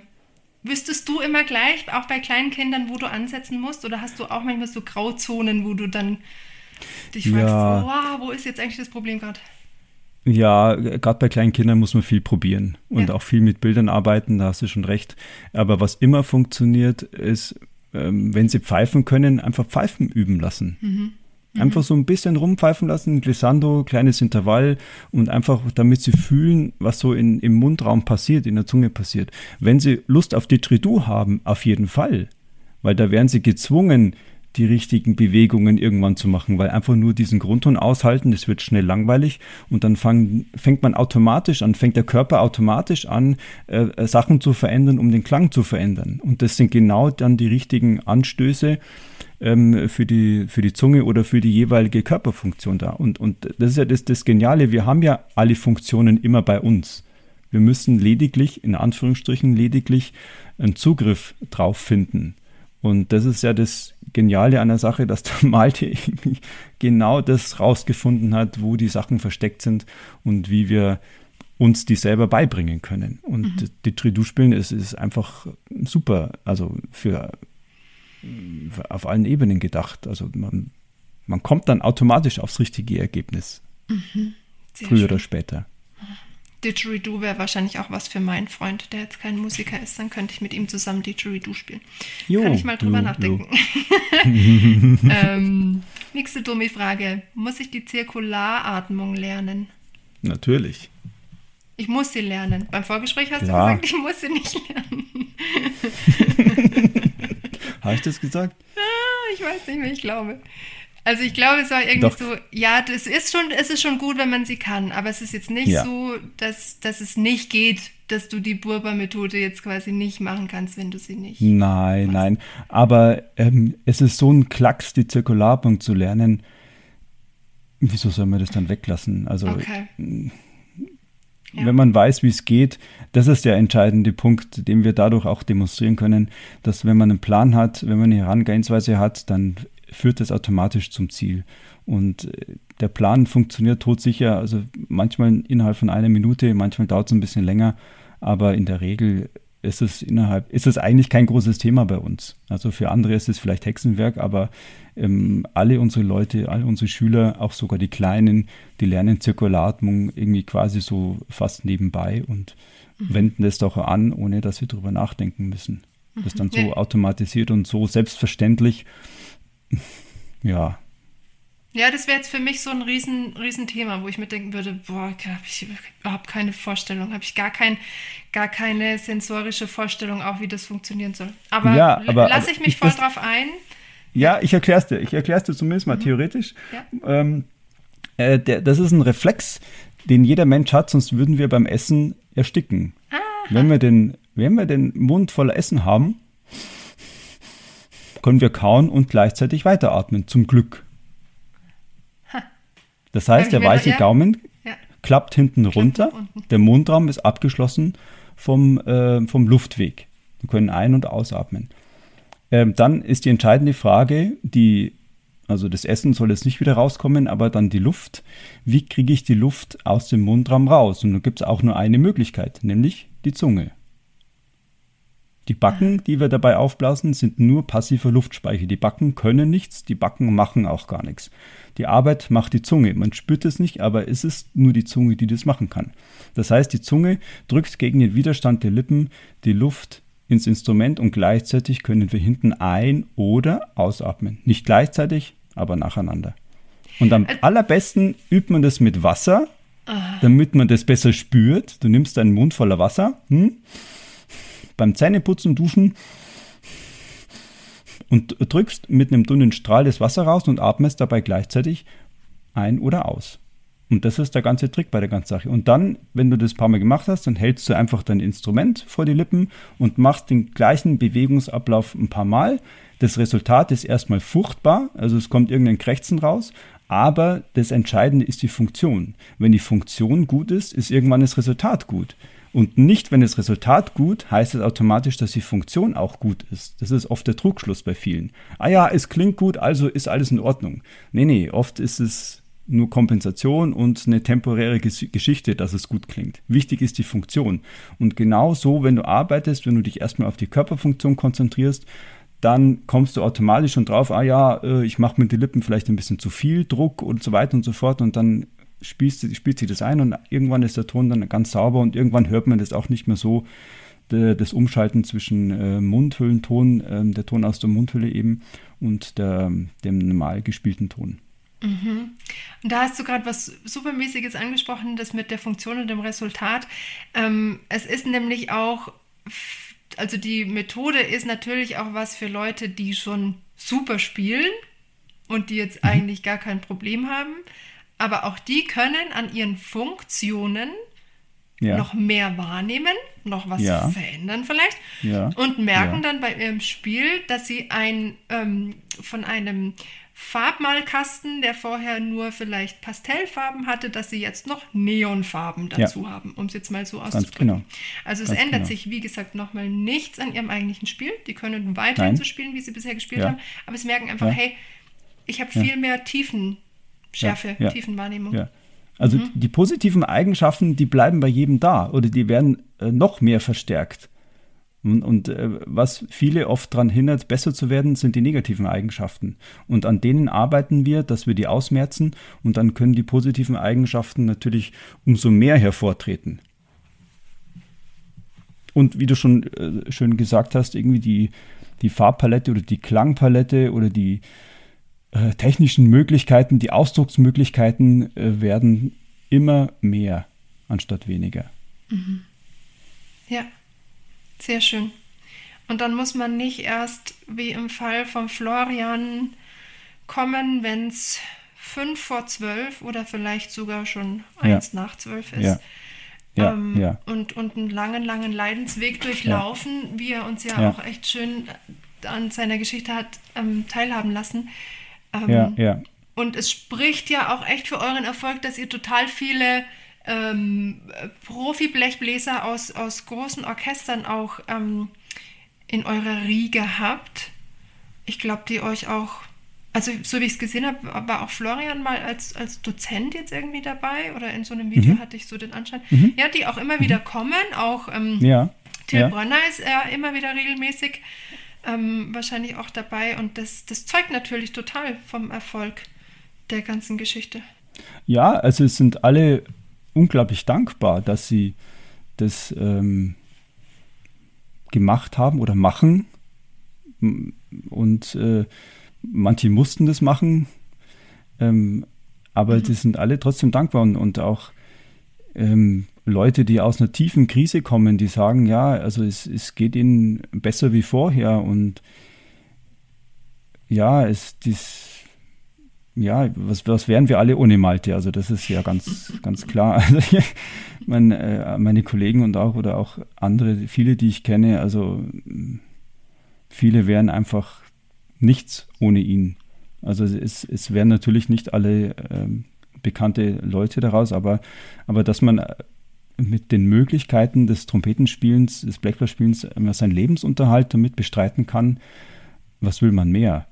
Also muss ich jetzt nicht auch noch berühmt werden äh, und so, aber ich kenne so viele Leute, die, die wären einfach nicht weitergekommen ohne Malte und die können einfach spielen und damit ihr Geld verdienen. Und das wäre bei anderen Lehrern schlicht und ergreifend nicht möglich gewesen. Mhm. Und auch, ja. auch bei mir nicht. Also ich wäre irgendwann einfach nicht weitergekommen, ganz klar.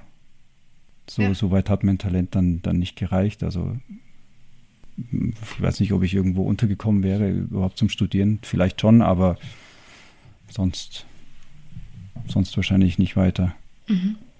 Du unterrichtest ähm, vornehmlich jetzt Trompete mit der Malte-Burber-Methode. Also wenn du Trompete unterrichtest, dann eigentlich nur mit der, in Verbindung mit der Malte-Burber-Methode.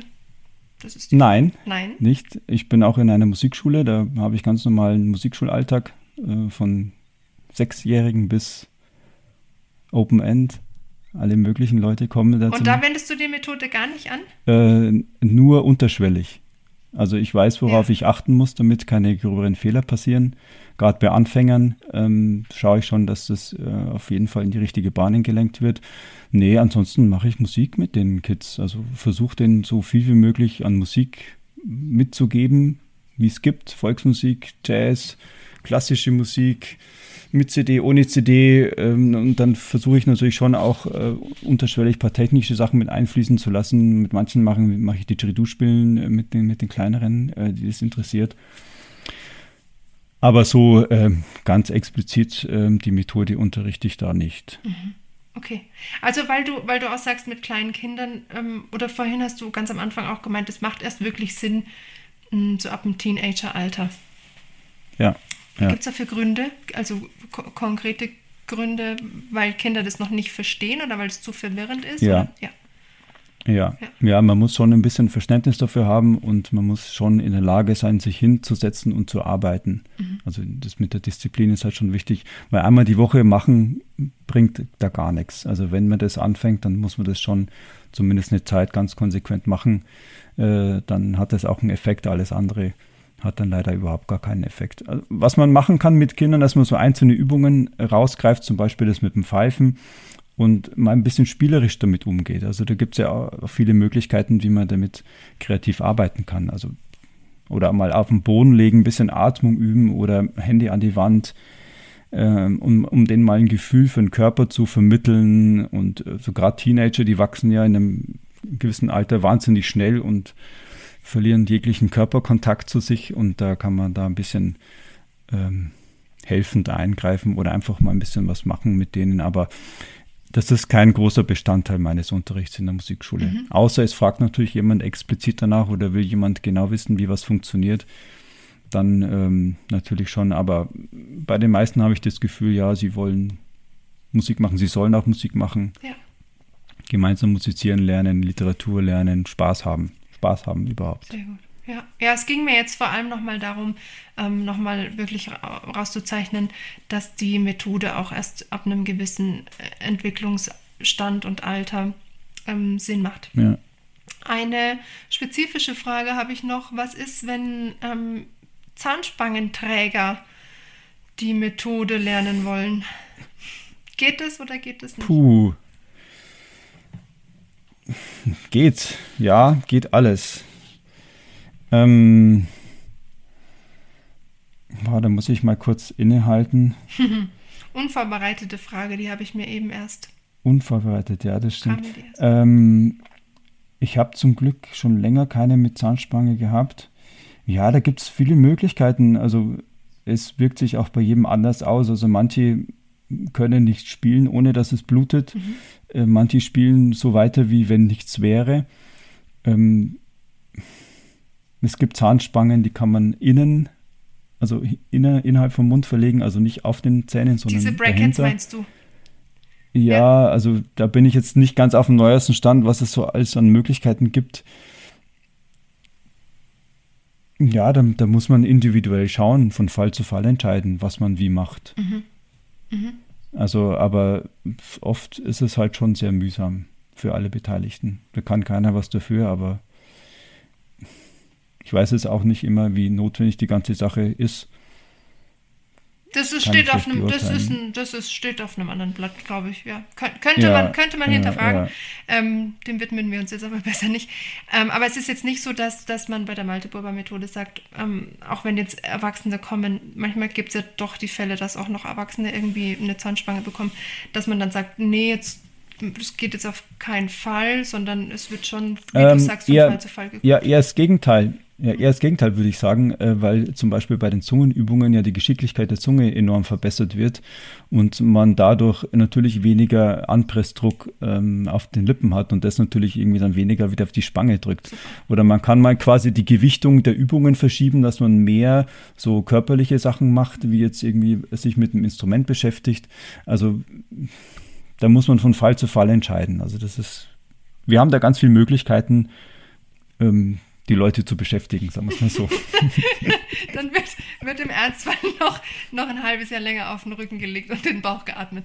das war jetzt, Zum Beispiel. Das war jetzt sehr ironisch gemeint, also bitte nicht falsch verstehen. Ähm, genau. Dann äh, glaube ich, hätte ich so langsam alle meine Dummi-Fragen äh, verschossen. Es sei denn, du hast noch ein paar schlaue Antworten, auf die ich noch keine Fragen gestellt habe. Bis auf meine letzte Frage, die hebe ich mir natürlich bis ganz zum Schluss auf. Mhm. Ja, ich habe schon noch ein paar Punkte. Ähm, die Sache mit dem Erfolg. Mhm. Zeit und Erfolg. Aha. Das steht natürlich im keinem Verhältnis. Das muss jedem auch klar sein. Wenn man anfängt, was zu üben, dann ist man natürlich voller Enthusiasmus dabei und stützt sich da voll drauf. Und äh, dann merkt man aber nach einer Zeit, ja, hm, verändert sich doch nicht so viel, wie ich mir erhofft habe und fangen die Zweifel an, da sucht man nach dem Fehler. Man muss weitermachen und dann irgendwann, wenn man das Gefühl hat, oh, jetzt gebe ich gleich auf und dann kommt ein Sprung, dann ist man auf einmal auf einem anderen Level. Und denkt man, ja, juhu, jetzt habe ich es geschafft. Und dann geht das ganze Spielchen wieder von vorne los. Und es geht immer so weiter, immer so weiter. Und das wiederholt sich ständig. Und wenn man es mal verstanden hat, wie das funktioniert, denkt man, ah ja, okay, hm, gut, es kommt vielleicht demnächst ein, äh, ein Sprung oder auch nicht. Aber man macht halt dann einfach trotzdem weiter und man denkt dann nicht mehr drüber nach, warum mache ich das, wieso und hat das einen Sinn, sondern es gehört zum, zum Leben dazu, zum Alltag und das Gesamtpaket wird immer besser und das ist das Entscheidende. Also es kommt auch nicht darauf an, jede einzelne Übung perfekt zu machen. Es geht überhaupt nicht um Perfektionismus schon, schon zehnmal nicht. Malte sagt immer, wer Perfektionismus, wer Perfektionist ist, hat in der Musik nichts verloren. Mhm. Ähm, es, geht darum, seinen Körper kennenzulernen, ein Bewusstsein äh, zu bekommen für die relevanten Sachen. Ein Vertrauen in seinen Körper zu entwickeln. Das ist auch ganz wichtig, äh, wenn man die Bewegungen kann, aber sich ständig einredet, es funktioniert nicht oder ich traue mir das nicht zu oder es muss doch anders gehen oder ich müsste doch noch was anders machen oder ich will das jetzt erzwingen, dann funktioniert es natürlich auch wieder nicht. Also das sind ganz viele Sachen, die da mit reinspielen und, und das ist das, das ganze Thema ist ein reiner Selbsterfahrungstrip. Ja. Und, und wer, sage ich auch gleich, wer nicht bereit ist oder nicht fähig ist, genau hinzuschauen, genau zu reflektieren, wer man ist, was man da jetzt macht, dann funktioniert das auch nicht. Ja, und die wichtigsten Sachen, die ich von Malte gelernt habe, äh, die haben natürlich nichts mit Trompete-Spielen zu tun, sondern das sind einfach äh, Lebensweisheiten. Und äh, der wichtigste Satz überhaupt ist, man muss jeden Tag in der Lage sein, alles zu hinterfragen. Sehr gut. Habe ich meine Hausaufgaben gemacht? War ich konzentriert bei der Arbeit? Was habe ich eigentlich gemacht? Wofür habe ich geübt? Wofür ist die Übung da? Warum? Wieso? Mhm. Natürlich sollte es irgendwie auch nicht äh, zum Grübeln werden, dass man sich ständig im Kreis dreht, sondern einfach klar sein in dem, was macht, in dem, was man macht, wer man ist. Und dann, ähm, wie wir vorhin schon gesagt haben, dann äh, kann einen so schnell nichts umwerfen. Mhm. Ja. Also dann hat man das richtige Mindset. Ähm, auch gleich noch mit dabei in dem Ganzen. Ja, ja, aber wie du vorhin schon festgestellt hast, das ist alles eine Entwicklung und das hat auch bei mir Jahre gedauert, Jahrzehnte gedauert. Und das hört auch jetzt nie auf. Äh, das merke ich jeden Tag und, und ent entwickelt sich immer weiter. Und das ist ja auch das Schöne ist, wenn man das zulässt, es hört nicht auf. Mhm. Und du hast am Anfang, ähm, als wir, bevor wir aufgenommen haben, hast du gesagt, du hattest jetzt jetzt vor kurzem erst wieder solche Aha-Momente, wo du nach ja. Jahren endlich ja. Dinge ja. begriffen hast. Ja, also nicht, ja, schon nicht begriffen, aber ich meine, der, der Körper verändert sich und, und auf einmal klappen Sachen, äh, von denen ich mal geträumt habe oder so, oder, oder ja, das, das, man kann sich ja die Sachen zwar schon schön vorstellen und so, aber wie es jetzt genau anfühlt, das weiß man natürlich nicht und, und wie sich es genau anhört. Und wenn es dann auf einmal da ist, ja, es ist schön, es ist gut und, und das ist der Sinn der ganzen Sache. Und das ist so erfüllend, weil das ist meine Arbeit, die ich reingesteckt habe, die, die kein anderer für mich erledigt hat. Also das ist meine persönliche Arbeit, mein persönlicher Verdienst. Und, und ich werde dafür belohnt, auch wenn es jetzt irgendwie keiner gehört hat, was ich gespielt habe. Aber das zeigt mir, ich bin auf dem richtigen Weg und ich bin noch lang nicht am Limit meiner Möglichkeiten. Und das ist für mich ein, ein irre Ansporn, äh, daran weiterzuarbeiten. Und ich mm, will versuchen, soweit es mein Körper hergibt, immer besser zu werden. Sehr inspirierend, sehr schön, so, so jemand motivierten und engagierten ähm, als Gast zu haben, der ja, manchmal ist man doch mit ähm, Kollegen konfrontiert, bei denen man gerade das Gegenteil wahrnimmt. Die schon oh ja. nur, noch, oh ja. nur, noch, funktionieren und ihre Kanne ab und zu mal aus dem Schrank holen ja. und dann wieder reinhängen. Ähm, da habe ich auch schon echt sehr, sehr kuriose Sachen erlebt. Oh ja, oh ja, das ist, ein eigene, das ist eine eigene Podcast-Reihe, die man machen könnte. noch der ungesunde Ton kommt irgendwann noch. Oh, oh. Ja. Ähm, aber wir, wir konzentrieren uns jetzt erstmal auf die ganzen tollen Sachen. Ein, es war wirklich ein richtig schönes, buntes Gespräch. Ähm, ich hoffe, dass wir, oder vor allem, ähm, ja, doch, dass wir äh, hier gemeinsam so ein bisschen mehr Licht ins Dunkel gebracht haben, vielleicht für manche, oder das Licht noch mhm. glänzender und heller für andere gemacht haben, die schon, die schon die Glühbirnen gefunden haben in ihrem Kopf. Ähm, ich habe noch eine letzte Frage, bevor ich dir die allerletzte Frage stelle. Die vorletzte mhm. Frage wäre, was, äh, und vielleicht schaffst du es bündig und knapp, was wäre dein Wunsch für ähm, die Hochschulen, vielleicht auch für Musikschulen, aber für Hochschulen vor allem in der Musikerausbildung. was würdest du dir wünschen, was sich noch ein bisschen verändert? Dass auf jeden Fall an jeder Hochschule mindestens ein Lehrer da ist, der sich um solche Sachen kümmert, die wir heute besprochen haben. Der sich mit dem Körper auskennt? Weil das, ja, der sich mit dem Körper auskennt und, äh, ähm, und das auch dann vermitteln kann, weil ähm, das System, so wie es heute ist, ähm, funktioniert eigentlich. Es hat noch nie richtig funktioniert. Also es sind die übergeblieben, die, die am talentiertesten sind, äh, sind die am, am stabilsten waren und die, ich sag's mal, ähm, bewusst provokant, die trotz des Unterrichts an den Hochschulen ähm, äh, es geschafft haben, ins Orchester zu kommen oder Solisten zu werden. Mhm. Ähm, mein Wunsch wäre, es ist gerade schon einiges im Wandel in den Hochschulen, wie ich mitbekomme, ähm, dass immer mehr in verschiedenen Disziplinen gedacht wird, dass ähm, sowohl die ähm, psychologische Seite mehr betrachtet wird als auch die körperliche Seite. Und äh, das müsste eigentlich eine Institution werden, ähm, dass jemand sich ausschließlich um die Technik kümmert und der andere Professor sich ausschließlich um die Musik kümmert. Mhm. So wie es halt jetzt auch physikalisch wäre für uns Blechbläser, Generator und Resonator. Mhm. Dass es getrennt ist und dass es auch zwei verschiedene Bereiche sind, die natürlich erstmal nichts miteinander zu tun haben und zwei völlig verschiedene Arbeitsweisen ähm, erfordern. Ja, kann ich total nachvollziehen. Ist auch eins meiner Bestrebungen, ähm, Musikern und auch Menschen generell, auch Nicht-Musikern, äh, Dinge über ihren Körper zu vermitteln, über dieses Fahrzeug, in dem sie unterwegs sind. Ja.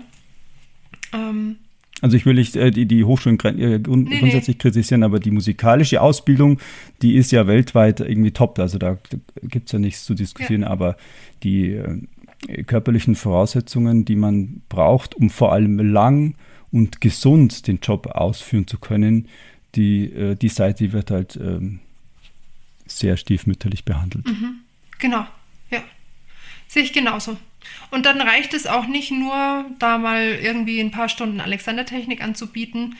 Äh, Alexander-Technik in allen Ehren. Ich bin selber totaler Fan von Alexander-Technik. Malte Burber, hast du mir übrigens erzählt, hat auch ganz viel äh, Techniken sich angeschaut. Alexander-Technik, Feldenkreis, ja, ja. ich weiß nicht was noch alles. Also der ja, ist nicht nur einer, der, der sich selbst, Nein. der sein eigenes, sondern der hat sich ganz viele Dinge angeguckt, was auch wieder sehr für ihn genau. spricht und die Methode. Genau, und aber um wieder zurückzukommen, also es reicht auch aus meiner Sicht nicht nur ein bisschen Wellness und Massage und Alexander Technik ist ja. keine Wellness und keine Massage, aber da, da darf, da ist schon einfach noch viel Potenzial da, nennen wir es mal so. Sehr schön. Und dann komme ich zu meiner altbewährten, allerletzten Frage. Was ist deine Definition von einem gesunden Menschen oder einem gesunden Musiker oder beidem? Wenn dann schon beides, weil das, das gehört aus meiner Sicht zusammen. Mhm. Ich habe lang darüber nachgedacht. Ähm, ich bin mir jetzt nicht sicher, ob ich ganz glücklich bin mit der Antwort, aber für mich ist ein gesunder Musiker ein Mensch jemand, der die Chance bekommt, im Einklang mit seinen Möglichkeiten sein Potenzial zu nutzen. Das ist die ähm, malteburbische Quintessenz aus ganz vielen auf den Punkt gebracht. Das ist aber sehr gut. Ich weiß es nicht, also. Doch, aber das ist, du hast da, du hast da dich quasi an deinem, an deinem äh, Lehrer so ein bisschen angelehnt, habe ich das Gefühl. Das beinhaltet sehr viel, die Antwort. Wahrscheinlich ist das schon so, ja. Ich ja, ich kann ich kann total nachvollziehen. Ich habe ähm, äh, ich habe beim äh, ich mache gerade eine NLP Ausbildung und unser Lehrer ähm, oder Ausbilder, der hat gesagt, am Ende geht es einfach nur darum, um im Grundtonus zu sein und sein Herz aufzumachen.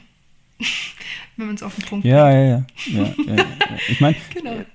ich treffe so viele Leute, wo ich mir denke, ja, es ist, es, ihr wisst gar nicht erstens, welche Möglichkeiten ihr hättet und, und äh, wie viele Steine euch in den Weg gelegt worden sind, dass ihr nicht die Chance hattet, bisher äh, was aus euren Möglichkeiten zu machen. Und, und ähm, das finde ich so schade. Die Leute sind verzweifelt.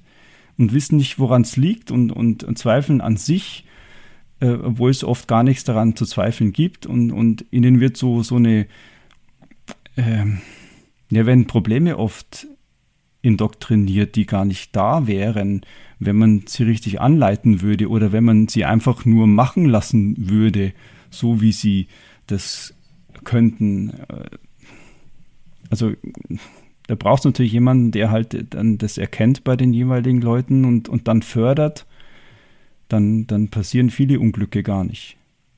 Ja, genau.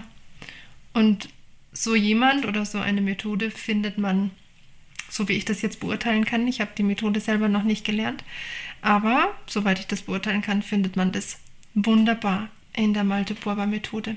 Und ich danke dir ganz herzlich, lieber Georg, für die schöne, das sind schon fast zwei Stunden, ein Dreiviertel, eineinhalb Stunden, für die schöne Zeit. Es war ein sehr, sehr schönes Gespräch, sehr bereichernd. Und ich hoffe, dass ganz viele ganz viel Neues ähm, mitnehmen können und sich mal auf was Neues einlassen können. Vielen Dank. Ja, ich danke dir, liebe Veronika, für die Möglichkeit, über die ganze Sache hier reden zu können. Und es hat mir auch sehr viel Spaß gemacht. Sehr schön. Danke. Das war also die Folge mit Georg Birner. Ich hoffe, ihr hattet genauso viel Spaß beim Anhören wie ich beim Produzieren der Folge. Und hier ganz neu am Auto möchte ich euch gerne ein bisschen aufmerksam auf meinen neu eingerichteten Patreon-Kanal machen. Podcasten kostet nämlich tatsächlich ganz schön viel Zeit, obwohl es auch ganz schön viel Spaß macht. Aber wenn ihr mich unterstützen möchtet, damit ich mir die Zeit auch weiterhin gut leisten kann, dann freue ich mich, wenn ihr mal auf meinem Patreon-Kanal vorbeischaut. Kein Muss, alles freiwillig.